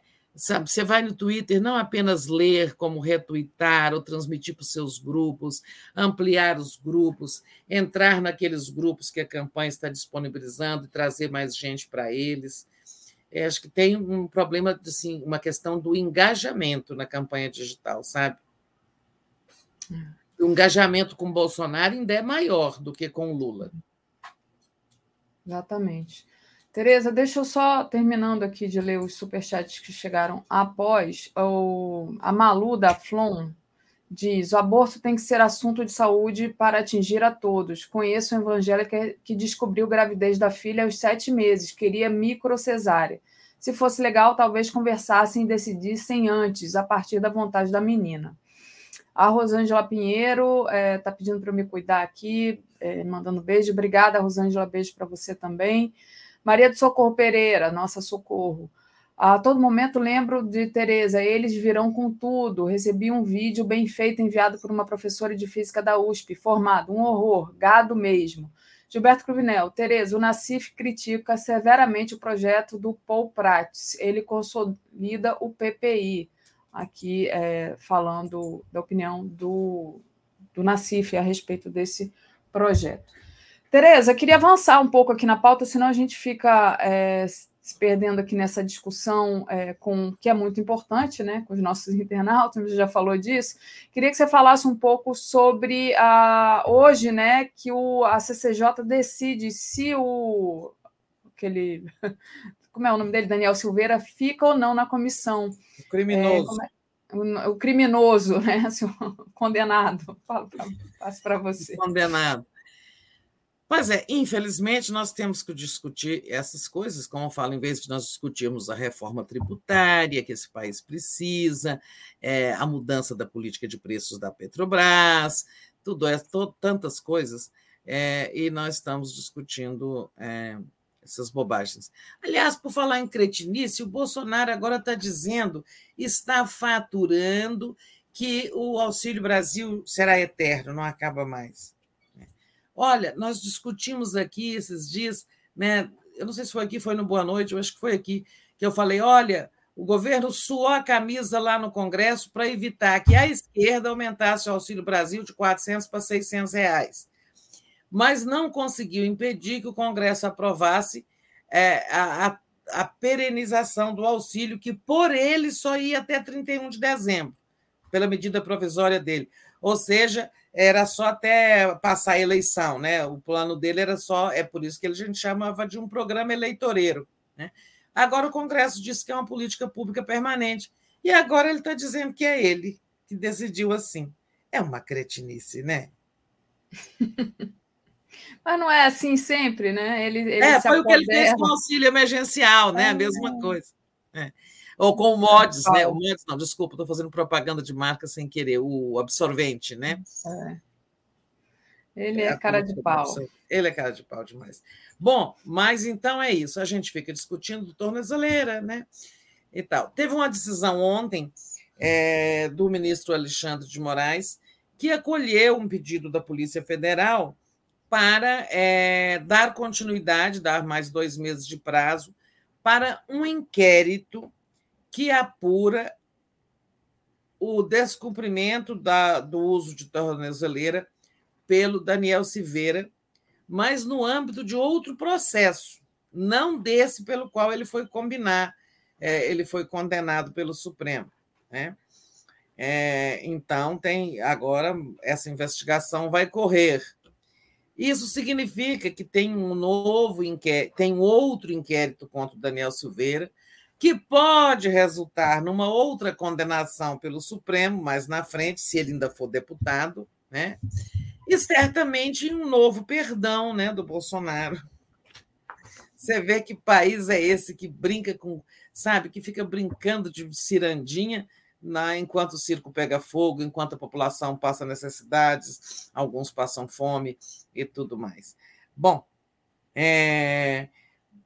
aí já depois do perdão do Bolsonaro, da graça concedida a Daniel Silveira, condenado pelo Supremo, é, o PTB o indicou para cinco comissões, inclusive para a mais importante comissão técnica da Câmara, que é a de Constituição e Justiça, onde são julgadas, os, são, são avaliados os projetos segundo sua constitucionalidade. Quer dizer, o cara que tentou contra a Constituição vai julgar constitucionalidade de projetos. Isso deu, é claro, uma, uma reação muito forte, porque foi um tapa na cara do Supremo, né? E, mas ele foi indicado. O Arthur Lira deu um aviso lá para o Supremo, debaixo do pano: olha, não, não se irritem, não se manifestem, porque ele não vai ficar. Mas vamos saber disso hoje, quando a CCJ faz sua primeira reunião né? Aí é nessa primeira reunião que se elege o presidente e o vice-presidente da, da comissão, e eles vão discutir a permanência ou não do Daniel Silveira, e eu acho que vai ser aprovada uma recomendação ao PTB para que substitua o seu indicado. Tá? Eu acho, não sei. É, parece que essa é a tendência. Então, é isso, né? Que aquilo é um absurdo. Agora, Daniel Silveira continua lá, circulando, sem tornozeleira. Vamos ter, como a gente disse, para os próximos dias, um julgamento importante, que é o julgamento da graça do Bolsonaro. É, o, o Supremo é obrigado a levar isso ao plenário, né? A manifestação da relatora ministra Rosa Weber, ele é obrigado a levar porque foram cinco ações, se, nós, se já não são mais, né, de partidos políticos questionando a decisão do Bolsonaro. Então, o Supremo, gostando ou não, tem que decidir isso. Tem partido lá dizendo foi inconstitucional. Aí ele vai ter que debruçar-se. Como eu disse, acho que ele vai é, até dizer que é constitucional, sim, mas é, que não tem que esperar o trânsito em julgado. Né?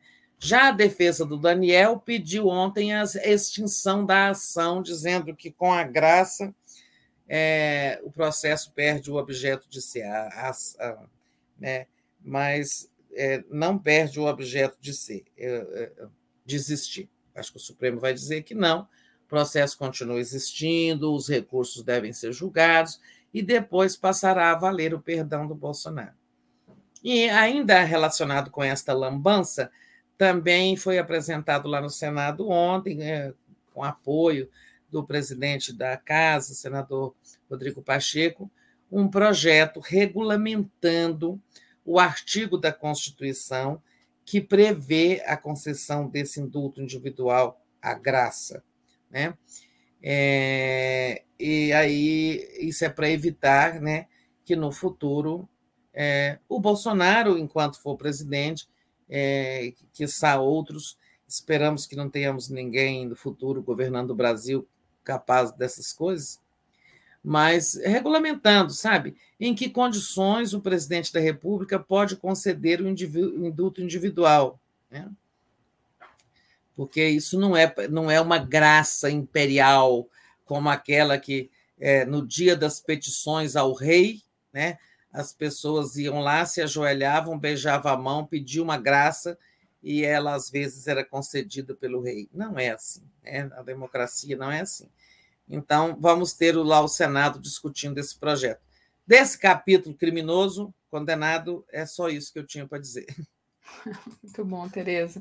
A Lia Oliveira enviou um superchat aqui para a gente dizendo: é o menos ruim dele, é cara de pau.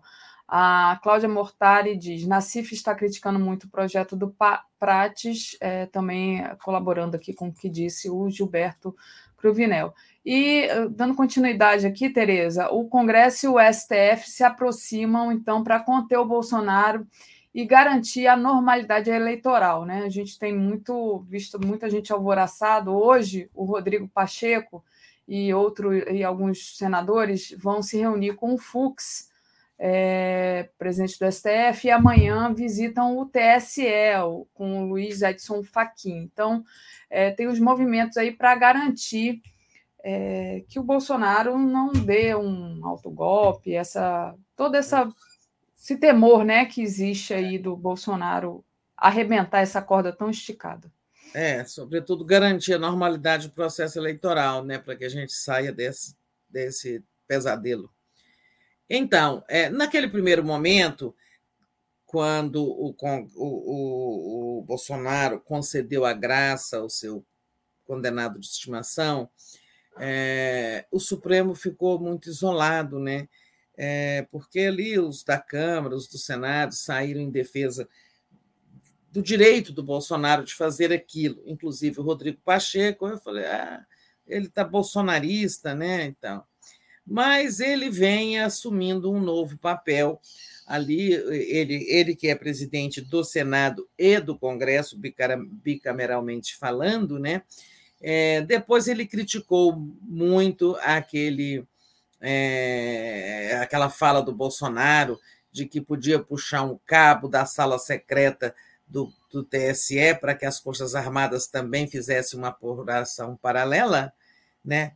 É, ele fala da sala secreta como se ela existisse. O Supremo já, o TSE já cansou de existir, que lá não tem sala secreta.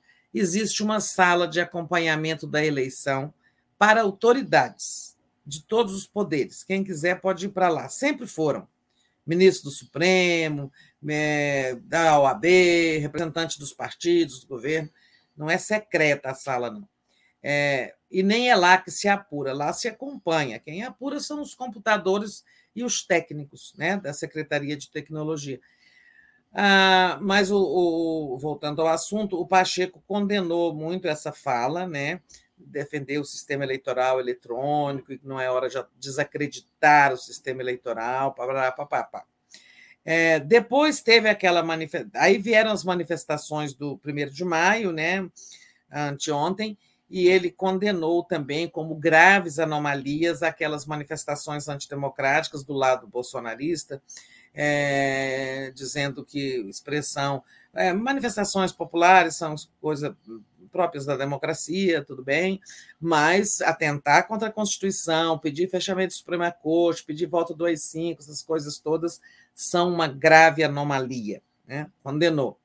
Então, vê-se que ele está numa rota é, de defender o sistema eleitoral e a normalidade de eleição, das eleições, e abriu esse, esse diálogo com o Supremo, né, no sentido de que os dois poderes se deem as mãos para resistir aos ataques do Bolsonaro contra o sistema eleitoral, as eleições e tudo mais.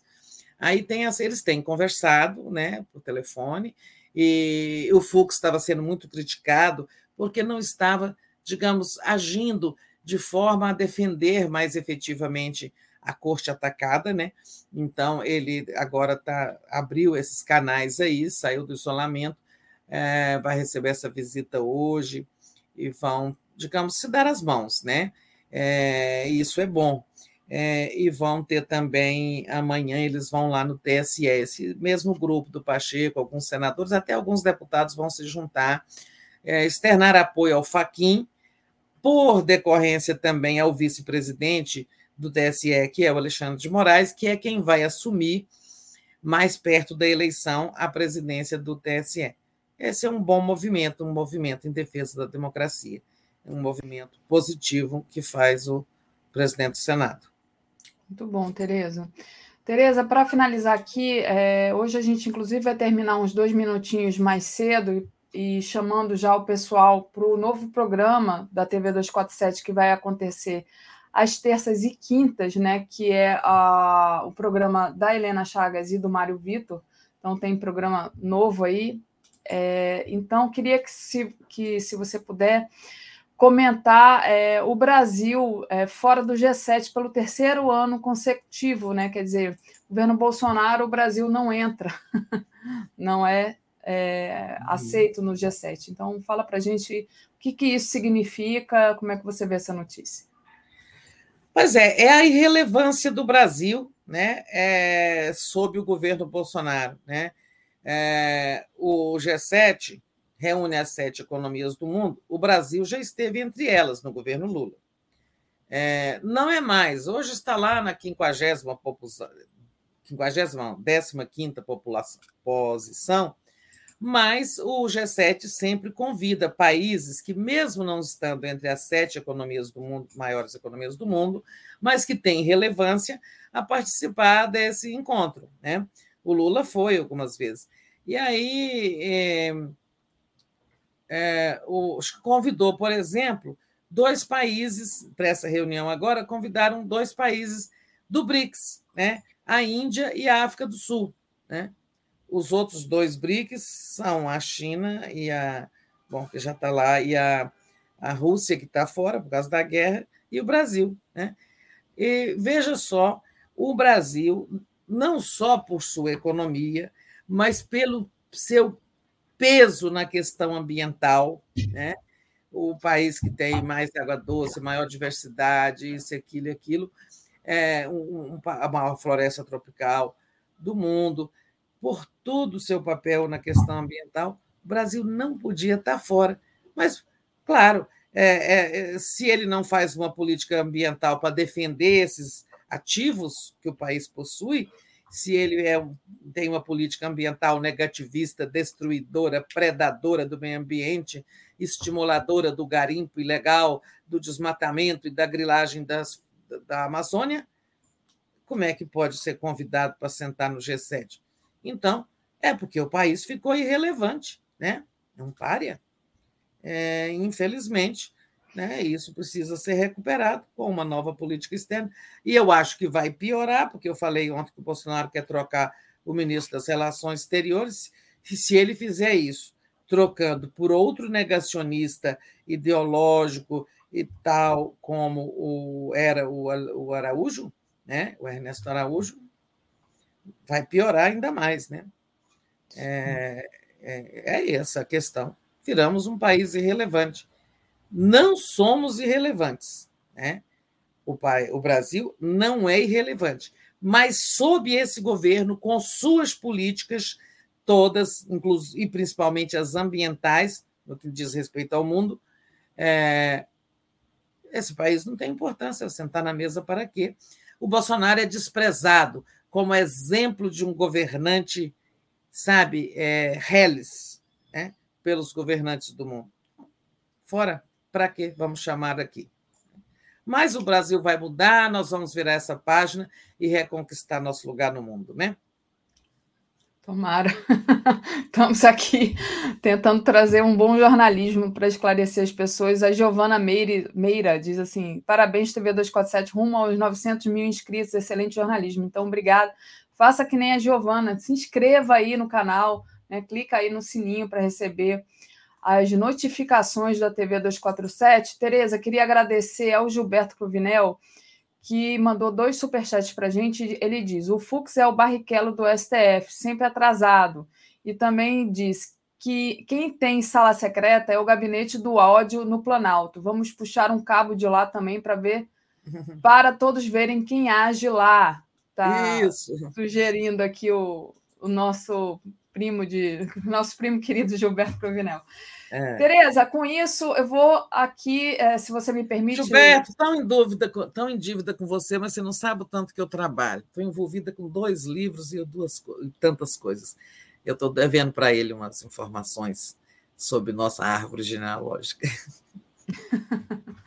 Muito bom, Tereza. Deixa eu trazer aqui, então, a nossa programação de hoje. Às 10 horas, a gente tem Helena e Mário Vitor, estreiam com análise e bastidores da política. Então, não perca. Toda terça e quinta agora tem esse programa novo na TV 247, Helena e Mário Vitor.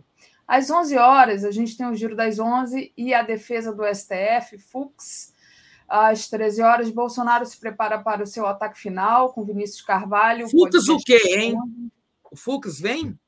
É, ele, ele, eles estão o título é uma cobrança, né? E a defesa do STF, Fux? Fux, tá, ah, tá. É, ah, pois é, eu até já dei uma resposta, ele está se mexendo. Está é, se mexendo, exatamente.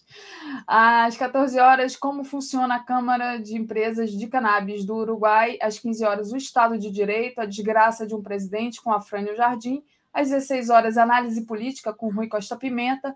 Às 17 horas, tábula de fim de tarde, até a ONU sabe às 18h30, Boa Noite 247, às 22 horas o dia em 20 minutos, e às 23 horas a live do Conde. Tereza volta hoje à noite aqui no Boa Noite 247, né, Tereza? Com Isso. outras análises, outras notícias, e a gente vai encerrando por aqui. Bom dia a todos, todas, todos, todo, todo mundo. Beijo. Bom dia. Tchau.